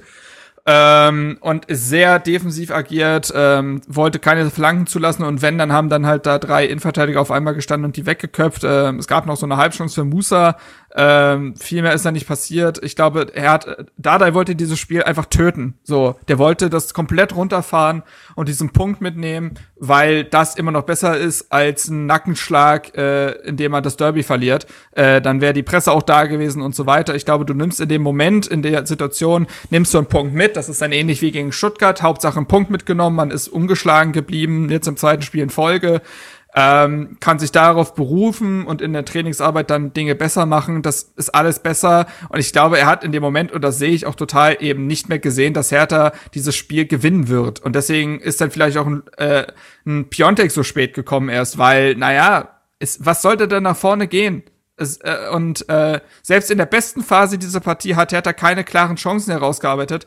Und Union hingegen hatte dann sehr, sehr viel Ballbesitz ist da aber auch nicht ins letzte Risiko gegangen, äh, hat dann teilweise so eine U-Formation gehabt, also um das 16er rumgespielt, wollte aber auch jetzt nicht nur die Halbfeldflanke spielen, um dann in den Konter eben zu rennen, also hat da auch viel mehr Pässe gespielt, als das es hätte was gebracht hätte. Es hat Situation eher verlangsamt. Und ähm, ja, und so geht diese zweite Halbzeit dahin ähm, und war fußballerisch wirklich ganz grausig. Und am Ende gibt man sich die Hand und sagt, ja, Union nimmt einen Punkt mit, ist jetzt auch nicht das Schlimmste der Welt. Und Hertha nimmt einen Punkt mit, das ist im Abschiedskampf beileibe nicht das Schlimmste der Welt. Und äh, so ist es dann am Ende ein Remis. Ja. Ja, Till, was, was ist denn für dich der Grund gewesen, warum Union da überhaupt nicht mehr so zu Chancen gekommen ist? Ist es wirklich diese sehr, sehr defensive Ausrichtung von Hertha gewesen? Ähm, oder was, was konntest du da noch erkennen? Also, Marc hat es gerade schon angesprochen. Ähm, mit den Kontern, das haben äh, Runert, äh, Andrich, Gentner und Fischer übereinstimmend gesagt. Also ich glaube, das war ein großes Thema bei Union, dass man halt Angst hatte vor den Konterspielern, also vor äh, Cordova, vor Lücke Bacchio, vor Kunja. Ähm, also da hat schon viel Respekt mitgeschwommen, dass man quasi gesagt hat, man ist nicht ins, mit Absicht nicht ins letzte Risiko gegangen, weil man halt gesagt hat, ähm, man will sich nicht locken lassen. Das war auch so ein Wort, äh, was da gefallen ist. Also Fischer meinte, man hatte schon fast das Gefühl, Hertha will Union locken. Also ich glaube, äh, Union hat die Sache mehr so eingeschätzt, dass Hertha quasi versucht, das aus taktischen Gründen zu machen. Ich habe von außen hab so gesehen, dass Hertha einfach nicht anders konnte gestern und äh, da das erkannt hat. Also da stimme ich Marc auch zu. Ähm, und äh, ich glaube, das war dann so ein bisschen der Grund, warum äh, am Ende nicht mehr gegangen ist. Ich glaube, man hat auch darauf gehofft, dass man mit der sehr ruhigen und sicheren Spielanlage, die man hat in der zweiten Hälfte, die hat zum Beispiel Niklas Stark von Hertha auch gelobt, ähm, dass man einfach darauf hofft, dass du dann die eine Chance kriegst, auch äh, ohne quasi großes Risiko einzugehen, die du eigentlich immer kriegst. Nur gestern ist es halt nicht dazu gekommen. Ähm, und so ist das Spiel dann auch 1-1 ausgegangen. Äh, so, das ist, glaube ich, ein bisschen der eine Teil der Wahrheit. Und der andere Teil der Wahrheit ist, dass ähm, der Schachzug äh, Askasiba einzuwechseln auch einfach sehr gut war, in der Hinsicht, dass man Union in den Räumen, die, der, die man braucht, wenn ähm, diese Halbfeldflanken nicht äh, gespielt werden können wegen zu viel Risiko mhm. und wenn halt auch die Tiefe fehlt, weil Hertha auf eigenen 16er stand, also du konntest ja auch null hinter die Kette kommen, das war gar nicht möglich. Ähm, und dann hat Union halt noch eine Waffe und die heißt Max Kruse in den Halbräumen, äh, links und rechts. Und genau da hat dann quasi Askasibas Einwechslung dazu geführt, dass ähm, vor der Fünferkette, die Marc ja beschrieben hatte, die beiden Sechser oder die drei Sechser dann, also Toussaint, ähm, Guendouzi und ähm, Askasiba, später dann auch noch Kedira, äh, noch eins nach außen schieben konnten und du so quasi dann pro Halbraum, also pro Halbraum links und Halbraum rechts quasi einen hattest, der immer äh, Kruse auf den Füßen stehen konnte und dann auch irgendwann als er kam. Und ich glaube, das war ganz entscheidend, dass Union eben nicht mehr die Chance sich erspielt hat, weil äh, man hat vorher gesehen im Spiel gegen Frankfurt und auch generell in der Saison, ähm, äh, eigentlich die gefährlichste Zone von Union im eigenen Ballbesitz sind die Halbräume, weil Kruse, der hat es auch zwei, dreimal probiert mit einem direkten Pass hinter die Kette oder so in den Lauf auf Außen dann. Ähm, und Ingwertsen auf der anderen Seite genau da ihre große Stärke haben und ganz häufig mit einem Ballkontakt quasi plötzlich die ganze gegnerische Abwehr aushebeln.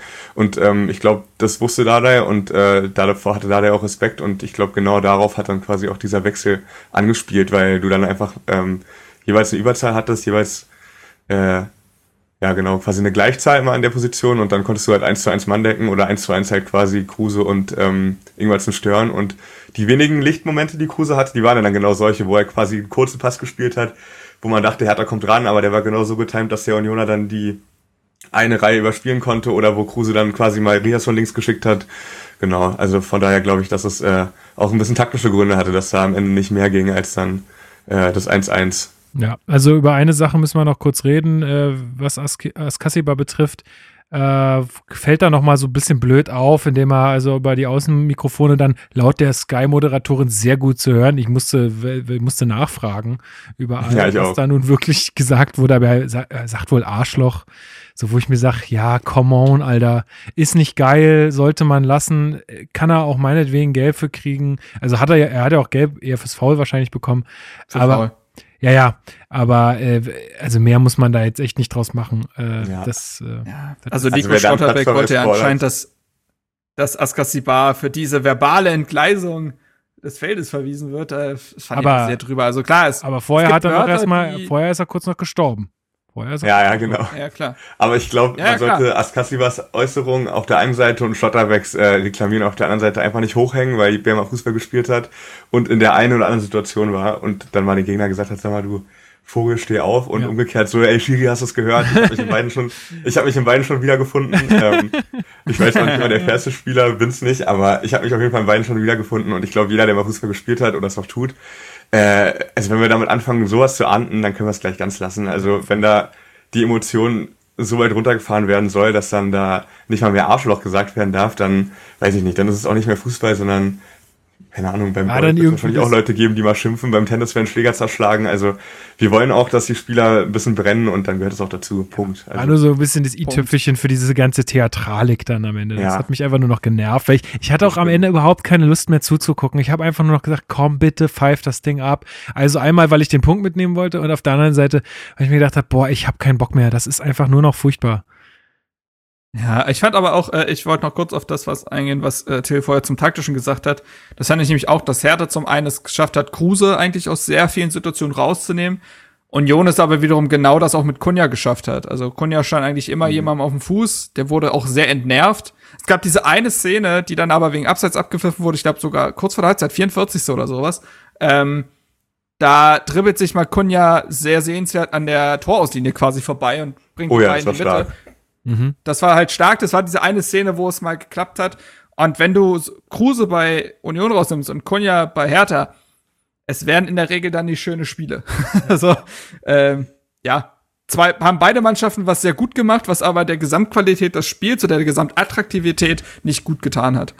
Nee, richtig. Dennoch muss ich ehrlich sagen, ich bin jetzt dann doch, äh, also nach dem Spielverlauf vor allem ganz glücklich über den Punkt, dass wir den mitgenommen haben, weil ich halt schon Union als irgendwie stärkere Mannschaft äh, empfunden habe über das ganze Spiel hinweg. Ähm, also sie waren dem 2-1. Die Zahlen sagen es, ne? Wie bitte? Ja, genau. Also klar, also sie waren dem 2-1 auf jeden Fall näher als wir. So, und äh, deswegen bin ich damit jetzt total konform. Marc hat es vorhin auch schon gesagt, ne, die Medien bleiben jetzt erstmal ruhig. Ähm, dass es jetzt keine Niederlage gab, das ist ganz wichtig für uns. Wir haben wieder einen Punkt gemacht. Äh, hilft am Ende. Ähm, wir hätten tatsächlich die drei Punkte mehr gebraucht als Union, aber gut. Ähm, ja, also insofern erstmal alles gut. Man muss jetzt die Punkte dann halt irgendwie versuchen, gegen Gladbach und die kommenden Gegner dann zu sammeln. Aber erstmal ist das jetzt für uns kein Beinbruch. Ich denke für Union auch nicht. Ähm, natürlich zwei Punkte liegen lassen auf dem Weg nach Europa. Aber ähm, ich fand gut, als Robert Andrich im Sky-Interview gefragt wurde, ob das ein Punkt zu wenig gewesen sei. Einer. Einer, ja. ja die Drei-Punkte-Regel äh, gibt's noch nicht so lange. Nee, in Derbys gibt's nur zwei Punkte für den Sieg. Nee, aber äh, Dada hat ja nach, dem, nach der Partie, und das ist ja wie, nach wie vor bedenklich, irgendwie einfach dieses Kopfproblem der Mannschaft mhm. angesprochen. Ne? Du, du gewinnst 3 zu 0 gegen Leverkusen, holst einen überraschenden, wie aber auch verdienten Sieg. Ne? Da hat ja wahnsinnig viel geklappt, den hast du ja nicht erzittert oder so. Ähm, und das löst die Mannschaft gar nicht. So, sondern das äh, ja, wir haben ja die Anfangsphasen der jeweiligen Halbzeiten gegen Union gesehen. Er hat ja gesagt, wir nehmen mit, was wir heute erarbeitet haben, aber ich habe meine Mannschaft nicht erkannt. Also eigentlich war es ja, wie gesagt, der Plan, so wie Union zu spielen eigentlich. Aber die Mannschaft hat das ja gar nicht umgesetzt. Er sagt, wir müssen darüber reden, wie das sein kann. Heute war es wieder gelähmt. Ich glaube, das war heute Kopfsache. Heute war das nicht okay, auch von den Positionen her nicht. Da müssen wir die Woche sehr viel reden. Er hat ja gesagt, dass er die Jungs eigentlich mit Einzelgesprächen in Ruhe gelassen hat in der Woche, weil er das halt ein bisschen laufen lassen wollte. Aber dass er jetzt wahrscheinlich dann doch wieder einen Ansatz, einen Ansatz wählen muss, wenn er die Leistung gegen Union sieht. Ähm, dieses Kopfproblem ist einfach krass bei Hertha und das, das hat schon so viele Punkte verhagelt, ähm, weil wir konnten, also von der, also die, es gibt ja so drei Aspekte. Die individuelle, individuelle Qualität der Mannschaft, die stand nie zur Debatte in dieser gesamten Saison. Das Taktische konnte man unter Labadia immer noch hervorheben. Wir haben darüber gesprochen, 4-3 passt nicht zur Mannschaft, falschen Ansatz gewählt, die Spieler konnten sich darauf nicht einlassen und so weiter. Kannst du mittlerweile auch ausklammern, weil Dardai, wie ich finde, das perfekte System für diese Mannschaft gefunden hat in diesen 3-4-1-2. Das ist es also auch nicht mehr. Und jetzt ist es kommt wirklich nur noch auf das, äh, auf den Kopf an, weil der Matchplan war bislang immer gut. So, und wenn die Spieler das umgesetzt haben, war es auch eigentlich immer erfolgreich, beziehungsweise gegen Top-Teams hat es dann vielleicht noch gefehlt, dann hat man trotzdem verloren. Aber grundsätzlich hat es immer geklappt und das ist schon sehr bedenklich und macht natürlich keinen Mut, insofern, dass man sagt, die entscheidenden Partien kommen noch. Na, man spielt jetzt gegen Gladbach, das Spiel muss man dahingehend ausklammern. Klar, immer noch ein Spiel, wo Punkte geholt werden, aber es ist eine andere Drucksituation, auch weil Gladbach zuletzt jetzt, äh, die haben jetzt gegen Freiburg gewonnen, die kommen so ein bisschen wieder in Schwung. Aber danach hast du eben Mainz, Freiburg, Schalke, Bielefeld, Köln, Hoffenheim. So, und diese Mannschaft kann nicht wirklich mit Drucksituationen umgehen. Da war dieses Augsburg-Spiel fast schon, ja, ein Phänomen. Dass du in so einem Spiel, in so einer Drucksituation nach dem 0 zu 1 wiederkommst. Auch weil, aber auch da lag es wahrscheinlich daran, dass Augsburg einen ja fast schon dazu gezwungen hat, weil die ja nichts mehr gemacht haben nach dem 1 zu 0. Mhm. So dass du sagst, naja, jetzt haben wir halt den Ball, jetzt machen wir halt, mal gucken. Aber so werden ja Mainz, Bielefeld, Köln nicht agieren. So. Und ähm, das macht jetzt nicht unbedingt Hoffnung. No, also ich glaube, ich würde dich da ein bisschen Mut machen wollen, muss ich ehrlich sagen. Also äh, Hertha hat natürlich gestern ähm, am Anfang äh, die, also die Einstellung vielleicht nicht, aber die, die, ja, den Druck und die Zweikampfwerte und die Überzeugung vermissen lassen. Aber ähm, im Nachhinein geht man aus einem Spiel raus, wo der Gegner dann 60 Prozent Ballbesitz hatte in der zweiten Hälfte und der Gegner Union hat ja die Saison auch schon viele Tore geschossen, so ist ja nicht. Äh, und gleichzeitig auch letzte Woche in Frankfurt, vor zwei Wochen 29 Torschüsse, also die beste Offensivleistung oder was die Erspielung von Chancen angeht, gegen ein auch gutes Team in der Bundesliga gezeigt. Und trotzdem ähm, geht man dann da ähm, mit nur einem Gegentor raus, was in den ersten zehn Minuten fällt und lässt in der zweiten Hälfte wenig zu, sehr wenig, eigentlich gar nichts.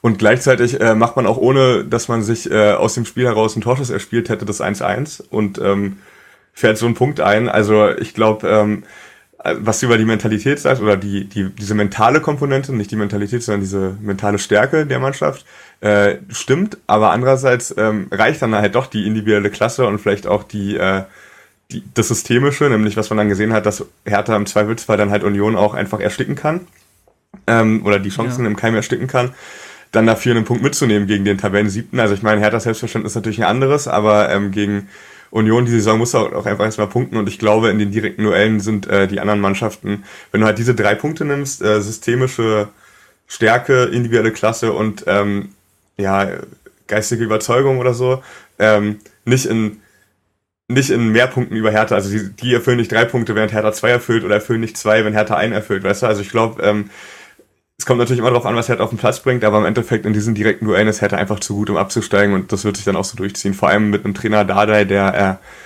es ja schon bewiesen hat, dass er die Mannschaft auch richtig einstellen kann und ähm, auch ein Gespür dafür hat, Spieler so ein bisschen wieder aufzubauen. Ja, es hemmt uns vor allem, finde ich, offensiv. Ne? Also defensiv, da würde ich auf jeden Fall auch mitgehen, dass, dass wir da irgendwie mittlerweile stabil genug sind, um, um auch mal dann ein Spiel so zu töten, wie du es gesagt hast, Marc. Aber offensiv ist da dann wirklich echt äh, tote Hose teilweise. Da müssen wir irgendwie dran arbeiten ja. oder hoffen, dass dann wirklich eine individuelle Klasse äh, da ist, beziehungsweise die Mannschaft äh, oder der Gegner dann einfach nicht so äh, auf Zack ist, um uns da so aus dem Spiel zu nehmen dann auch. Ja. Gut. Ähm, wollen wir damit das Spiel zumachen?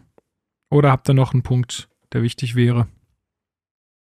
Nee. Gut, das nehme ich als Zustimmung. Dann kommen wir zum Ausblick. Am Wochenende wird wieder Fußball gespielt. Wer macht ja. das Rennen? Ich weiß gar nicht, wer spielt denn überhaupt? es, spiel, es spielt jedes Mal wieder gut. Kurzer Einwurf, ich liebe ähm, so alte RBB-Sendungen, wo die so Berliner oder Brandenburger aus dem Archiv holen Komplett. und dann da gequatscht wird. Ich kann mich jedes Mal wegschmeißen. Ey, ich, ich, ich hänge häng da auch manchmal im Rabbit Hole einfach drin und klick mich einfach von Video zu Video. Es ist einfach nur herrlich, finde ich auch richtig geil. Ähm, genau, Hertha spielt gegen Gladbach am kommenden Wochenende. Ähm, ja, Gladbach ja in einer schwierigen Phase, möchte man meinen. Äh, ich habe leider komplett über Ostern und jetzt in der Derby-Aufregung vergessen, mir da eine Einschätzung von jemandem zu holen, aber ich verspreche euch, es gibt dann auf jeden Fall von einem Gladbach-Experten oder einer Expertin ähm, zum, zur, zur Spielanalyse dann ein paar Worte.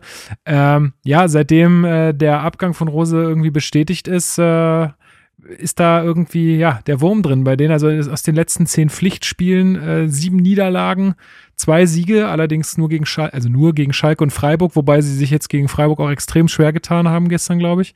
Oder vorgestern? Vorgestern. Ähm, und ein Unentschieden gegen Wolfsburg, obwohl das äh, ganz am Anfang dieser zehn Spiele lag. Äh, haben außerdem unter anderem gegen Augsburg und Mainz verloren. Also da ist, da ist gerade auch sehr, sehr viel Unruhe drin. Ähm, wir äh, müssen natürlich, wie gesagt, auf Toussaint verzichten. Äh, Marc, was glaubst du, wie, wie Hertha sich da schlagen wird? Ich kann Gladbach aktuell einfach super schlecht einschätzen. Mhm. Ähm, die hatten ja wirklich diese Horrorserie, nachdem Rose sein Aus äh, zum Saisonende verkündet hat, haben sie ja jedes Pflichtspiel verloren in, daraufhin. Ähm, und jetzt schaffen sie es aber aktuell wieder so ein bisschen dahingehend, sich zu stabilisieren. Also, die hatten jetzt äh, gegen Schalke 3-0 gewonnen. Gut, ne, Schalke, wir wissen's. Aber gegen Freiburg eben jetzt auch gewonnen. Sehr wichtiges Spiel, um auch noch mal Richtung Europa was zu machen. So, die sind jetzt äh, punktgleich mit Union und vier Punkte weg vom Sechsten. Das ist jetzt natürlich noch mal die entscheidende Phase für die. Und da müssen sie gegen Mannschaften wie Hertha ja auch gewinnen, um das zu unterstreichen. Ähm, deswegen, ich, ich kann Gladbach super schwer einschätzen aktuell. Ich glaube, das ist noch nicht alles weg, was äh, an Unsicherheit da war nach den letzten Wochen. Das ist noch nicht so, dass die jetzt wieder rose-typisch Mannschaften überrollen können. Auf der anderen Seite ist das ein super schwerer Gegner mit einem Turam, der jetzt wieder in Form kommt und so weiter. Ich, ich, ich tue mich sehr schwer. Ich glaube tatsächlich nicht, dass, also ich glaube nicht, dass Hertha dieses Spiel gewinnen wird glaube, für Hertha muss es äh, oberstes Gebot sein, tatsächlich einen Punkt mitzunehmen. So, ähm, Punkt mitzunehmen, drittes Spiel in Folge ungeschlagen zu bleiben, ähm, offensiv wieder mehr Ansätze zu zeigen. Ähm, das sind so Dinge, um sich dann halt Mut zu holen für das Spiel dann gegen Mainz, was so viel wichtiger ist. Ähm, und ich kann mir irgendwie aktuell nicht vorstellen, dass äh, Hertha dieses Spiel gewinnt und wird dementsprechend auch von, ich sag, das geht unentschieden aus. Gladbach beißt sich irgendwie die Zähne an der Hertha-Defensive aus.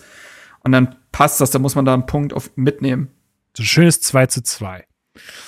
Ähm, jo. Till, wie, ist, wie glaubst du, äh, wird Hertha da abschneiden?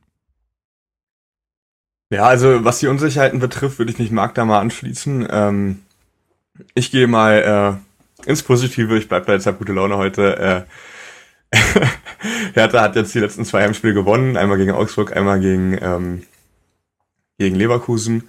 Und äh, es gab zwischen den beiden Spielen auch einen Rückschlag und ich würde jetzt gar nicht das Derby so als Rückschlag äh, begreifen aus Herthas Sicht. Der Punkt ist schon ganz wichtig gewesen und ich glaube, ähm, es gibt mindestens Unentschieden, aber ich könnte mir schon auch einen Sieg zu Hause vorstellen. Also ich glaube, ähm, Gladbach hatte die, die Saison, also zumindest die beiden, oder das Spiel, was ich von Union gegen Gladbach gesehen habe, äh, auch Schwierigkeiten mit Tempo. Da haben eigentlich Becker und Avonie am Anfang der Saison zum ersten Mal so richtig äh, zusammen überzeugen können, als sie auch zum ersten Mal zusammen gespielt haben. Ähm, und ich glaube, wenn Hertha offensiv eins hat, dann ist es ja Tempo, vor allem mit einem gut aufgelegten Lücke Bacchio, mit Cordoba, der mir gegen Union übrigens auch trotz, äh, obwohl er keinen Abschluss hatte, echt gut gefallen hat, ähm, mit seiner Arbeit da im Zweikampf. Und ich glaube, dass äh, die Stärken von Hertha da ganz gut passen, um vielleicht äh, noch was mitzunehmen zu Hause. Gut. Ähm, ja. Ich muss äh, bevor du jetzt abmoderieren wolltest, so langsam oder zu den, äh, zu den Songs übergehen wolltest, mir ja. wurde gerade was zugespielt. Uh, ich muss doch, ich muss das, nee, ich muss das tatsächlich jetzt, ich habe überlegt, ob ich das jetzt äh, erwähne oder wir das danach irgendwie noch in der Folge danach machen, aber ich will es jetzt erwähnen. Mir hat ein Ungar ungarischer Journalist äh, einen Artikel oder ein Interview zukommen lassen mit äh, Scholt Petri, unserem Torwarttrainer. Mhm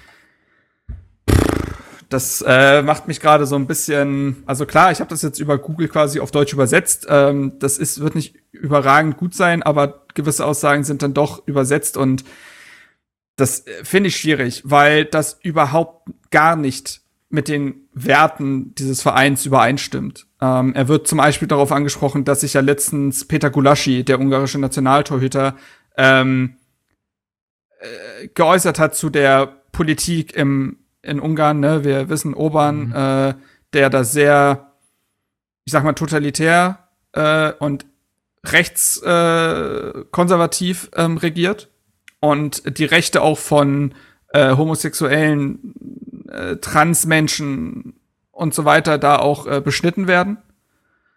Und da hatte sich ja Gulaschi letztens zu geäußert und äh, er wurde darauf angesprochen in dem Interview und er ähm, sagt, wir, die Vertreter der nationalen Seite, erwarten von der anderen Seite, die andere Seite ist in dem Fall Gulaschi, also er meint damit die liberale Meinung mhm. quasi, erwarten von der anderen Seite, dass sie auf unsere Position hört. Die Mehrheit der ungarischen Gesellschaft stimmt den liberalen Meinungen von Peter Gulaschi zur Regenbogenfamilie nicht zu. Deshalb haben viele begonnen, ihn zu kritisieren, obwohl die Meinungsäußerung moralisch nicht angreifbar ist. Er stand nur zu seinen Grundsätzen. Im Prinzip kann und sollte er nicht verurteilt werden, nur weil er seine Meinung gesagt hat. Eine andere Frage ist, ob die Leute seiner Position zustimmen oder nicht.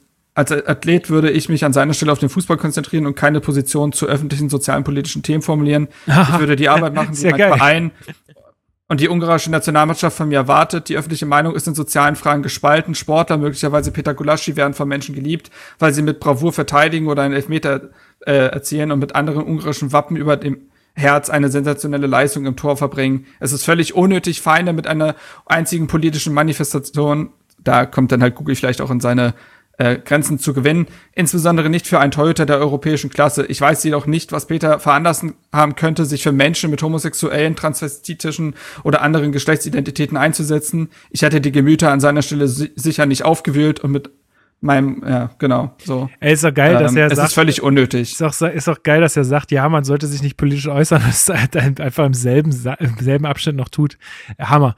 Ey. Ja, und es ist, dass man sich, äh, dass man sich der Mehrheit unterzuordnen habe, wenn man für etwas, wie ich finde, als für Menschenrechte einsteht. So ähm, und er wird auch darauf angesprochen, äh, dass er ja, also dass er ja mit der kon konservativen Seite, äh, nationalen Seite sympathisiert er sagt völlig, ich verstehe nicht einmal, wie Europa moralisch so sinken, so tief sinken kann wie jetzt. Die Einwanderungspolitik ist für mich Ausdruck des moralischen Niedergangs. Lasst uns weiterhin in Europa nach nationalen Werten, die wir über viele Jahre gelernt haben, leben. Hm. Europa ist ein christlicher Kontinent. Ich, ja, boah, ey, ich, ich finde es gerade ich weiß gar nicht, wie ich da jetzt, ich habe es jetzt nicht gelesen. Ich will, also ich glaube, wer diesen Podcast schon länger hört, der kennt meine Meinung zu sowas. Das ist einfach, äh, ja, geht halt nicht und du hast recht, das ist halt, glaube ich, auch mit den Werten, die Hertha vertritt, nicht vereinbar und ich hoffe, dass es da auch zu einem Gespräch kommt. Ähm, ja, ey, und am Ende sag ich, pff, ey, da, wenn die den aufgrund, weil er, weil, weil man sich da nicht irgendwie äh, mit Respekt begegnen kann, äh, ja, wenn man da nicht, äh, wenn man da nicht zu einer, zu einer, zu einer Lösung kommt, dann, ey, solche Leute brauchen wir bei uns im Verein halt nicht. Das ist so. Sicher nicht. Ich weiß nicht, ob jemand, ob jemand äh, muslimischen Glaubens bei Hertha ist, im, bei den Spielern beispielsweise. Ähm, aber quasi, er, er bespricht ja davon, dass das die Einwanderungspolitik, und damit meint er ja, weil er später auch vom christlichen Kontinent Europa redet, dass er ja auch die muslimische Einwanderung implizit meint, äh, dass das Ausdruck des moralischen Niedergangs sei. Ähm, wie soll der die Spieler kriegen es vielleicht nicht mit. Wie soll der den Menschen muslimischen Glaubens so unter die Augen treten? Wie sollen die zusammenarbeiten? Ja, ja. Also ich finde es äh, gerade echt schwierig und ich habe überlegt, ob ich das jetzt anspreche, weil das jetzt natürlich gerade live quasi verarbeitet wird, aber ähm, war mir doch wichtig, bevor das untergeht. Ja, können wir, wir, wir gucken mal, was sich da die Woche noch so ein bisschen entwickelt. Vielleicht können wir ein bisschen nächstes Mal noch drüber sprechen, aber ich glaube, äh, wir sind uns einig, dass das äh, weder bei Hertha noch in einem anderen Bundesliga-Verein noch woanders in der Gesellschaft äh, seinen Platz hat, aus meiner Sicht. Gut, dann äh, ja, ist er ein richtiger Downer, na toll. Ja, ähm, es tut mir leid, es tut mir leid. äh, dann kommen wir jetzt mal was, zu was Angenehmen. Ähm, also, äh, da ja ähm, Till schon beim letzten Mal seinen, seinen Song in, der, in die Playlist packen durfte, sogar als Unioner, ja, Große Ehre, große Ehre. äh, und sich mag dann. schlafen vor Freude danach. ähm, Habe hab ich äh, jetzt mir gedacht, äh, packen Marc und ich mal wieder einen Song auf die Playlist. Und äh, Marc, was ist denn, also erstmal nochmal für alle, die nicht wissen, worüber wir reden, es gibt eine Spotify-Playlist, die hat mittlerweile schon 130 Follower. Also ähm, ja, es ist quasi eine Playlist, wo wir von Hertha Base äh, quasi unsere Songs raufgepackt haben, die wir dann äh, hören, wenn wir die nächste Auswärtsfahrt antreten. Ähm, und äh, wir haben es jetzt so gehandhabt, dass jeder Gast in jeder Folge ähm, dann einen Song darauf packen darf und ähm, sagen soll, warum. Und äh, diesmal darf es Marc tun und ich packe dann auch noch einen Song drauf. Ja, also ich hab, verbinde mit dem Song jetzt keine super persönliche Geschichte, sage ich gleich. Ähm, äh, davon sind auch einfach schon viele Songs in dieser Playlist drin. Ähm, ich bin einfach ein bisschen so nach dem Ausschlussverfahren gegangen und habe mir die KünstlerInnen noch mal angeguckt und habe mir gedacht, was fehlt denn da noch? Ja, vollkommen klar, ACDC. ähm, also ich finde, in so eine gediegene Auswärtsfahrt-Playlist muss schon so ein ACDC-Banger rein. Ähm, es gibt sicherlich noch andere Lücken, die wir zu füllen haben, aber das war so die erste Band, die mir aufgefallen ist. Ich, ich persönlich finde äh, Highway to Hell so ein bisschen ausgelutschter als den Song, den ich jetzt nehme, nämlich Thunderstruck. Ähm, ich glaube, der ballert. Ja, der ballert. Und der muss rauf. Sehr gut. Ähm, ja, ey, dann, dann äh, ich, also ich habe mir gedacht, ich habe nämlich auch gedacht, so, ha, ist noch ein bisschen wenig Gitarre, ist noch ein bisschen wenig, äh, ja, ja, ist noch ein bisschen wenig Haut drauf und äh, ich bin äh, großer auch äh, großer Anhänger von so Hardcore-Punk-Bands und ähm, ich weiß, damit kann nicht jeder was ab anfangen, aber ich finde, der, der Track ist einfach auch geil, weil er nur 30 Sekunden lang ist.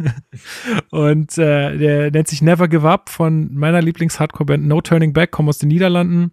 Ähm, ja, äh, ist immer so ein bisschen so ein Song, den ich anmache, wenn es mir irgendwie gerade nicht so gut geht, dann drehe ich den schön laut auf auf die Kopfhörer und dann äh, ja, kann man vielleicht auch mal ganz gut gebrauchen, wenn es mal nicht so gut gelaufen ist bei einem Auswärtsspiel oder so. Also der kommt auch mit drauf. Gut, ey Till, das war wieder eine große Freude, dass du äh, mit am Start warst hier und ich glaube auch eine große Bereicherung, als wenn wir uns hier nur in unserem blau-weißen Sud gebadet hätten. Also vielen, vielen Dank dir und äh, du, ja, du bist herzlich willkommen äh, immer wieder hier bei uns im Podcast. Ja, freut mich gerne wieder. Hat mir auch wieder großen Spaß gemacht. Vor allem hier am Feiertagsmorgen die ja. Nachlese des Spiels. Da hat man es nochmal schön verdaut. Ja, voll. Es ist, äh, ich glaube auch, das äh, ist mit dem Feiertag heute echt ganz gut. Ähm, und da waren wir, glaube ich, auch alle ganz entspannt, dass wir das jetzt hier machen konnten, anstatt so nach so einem Arbeitstag oder was auch immer, ja. dann abends und noch. Die Podcast-Folge begann mit Schnee bei uns in Greifswald hier, der quasi horizontal aufgrund des Windes hier lang geprasselt ist. Und jetzt pünktlich zum Folgenende ist die Sonne komplett rausgekommen, strahlend blauer Himmel, also es äh, Geil. könnte nicht besser sein. Till, du sitzt in so einem Dach, äh, Dachgeschosszimmer oder so, ne? Ja, hast du den Regen gehört? Ey, ich glaube, glaub, die Hörer, ja, die haben das man hat's gehört. gehört. Also es wird dann halt wahrscheinlich rausgefiltert, aber ey, zwischendurch, Alter, wow. Sehr atmosphärisch, ja, sehr atmosphärisch. Ähm, also es hat ein Dachfenster hier links, äh, so, so ein Dachschrägenfenster, sag ich mal. Aber das hat noch krasser gegen die flache Scheibe vorne geprasselt, weil irgendwie der Wind hier auch senkrecht stand. Also nicht nur an der Ostsee, sondern auch in Eichweide am Zeutener See ähm, kann man stürmischen Regen ja, erleben. Richtig krass. Ja, im Wedding hat es auch geschneit. Äh, nicht geschneit, aber doll geregnet auf jeden Fall. Na gut, dann hoffen wir mal, dass jetzt äh, sich das Wetter ein bisschen bessert, dass wir nochmal einen Fuß vor die Tür setzen können. Ähm, ja, äh, an alle HörerInnen, äh, vielen, vielen Dank für euer Ohr. Ähm, ne? Tragt weiter eure Masken, ähm, beachtet alle Regeln bestmöglich. Wenn ihr euch treffen wollt mit der Familie oder so, versucht es über die Selbsttests zu regeln oder so. Äh, ansonsten bleibt das äh, Gebot, glaube ich, so wenig Kontakte wie möglich helfen uns äh, allen hier rauszukommen aus dieser Scheiße. Und ähm, ja, äh, bedanke mich für alles Feedback, was wir bekommen haben, was wir be bekommen werden. Und äh, lasst uns gerne ein paar Kommentare bei iTunes da oder ein paar Bewertungen, falls ihr es noch nicht gemacht habt. Ansonsten sagt es gern weiter, dass es diesen Podcast gibt, wer ihn noch nicht kennt. Und ich freue mich äh, schon auf, ne äh, auf nächste Woche, wenn wir dann hoffentlich über einen Hertha-Sieg sprechen können gegen, gegen Gladbach. Mal gucken, was uns da so erwartet. Ähm, ja, mal schauen. Also Till, dir erstmal vielen Dank. Äh, du hast gleich noch das letzte Wort. Ähm, einfach so äh, und darfst die Folge damit beenden. Und ich danke dank dir auch, Marc, ähm, dass du wieder mit dabei warst ähm, und hier auch immer so regelmäßig am Start bist mit mir. Ziemlich, ziemlich cool. Ja, ist, ich finde es nicht, nicht, ähm, nicht selbstverständlich. Das ist schon sehr, sehr geil. Äh, gibt wenig Schöneres. Also ich freue mich da immer drauf und äh, deswegen ist das für mich selbstverständlich. Gut, sehr, sehr geil. Also dann macht's gut, Leute, und Till, du hast die letzten Worte. Ciao. Ja, gut, dann halte ich es mit Christian Gentner und wünsche ähm, mir auch in der nächsten Saison zwei Derbys in der Bundesliga. Und äh, ich bin da aber ganz frohen Mut, ist, dass Hertha das schafft. Vielleicht nicht unbedingt aus der eigenen Stärke heraus, sondern auch aus der Schwäche der Gegner. Ha!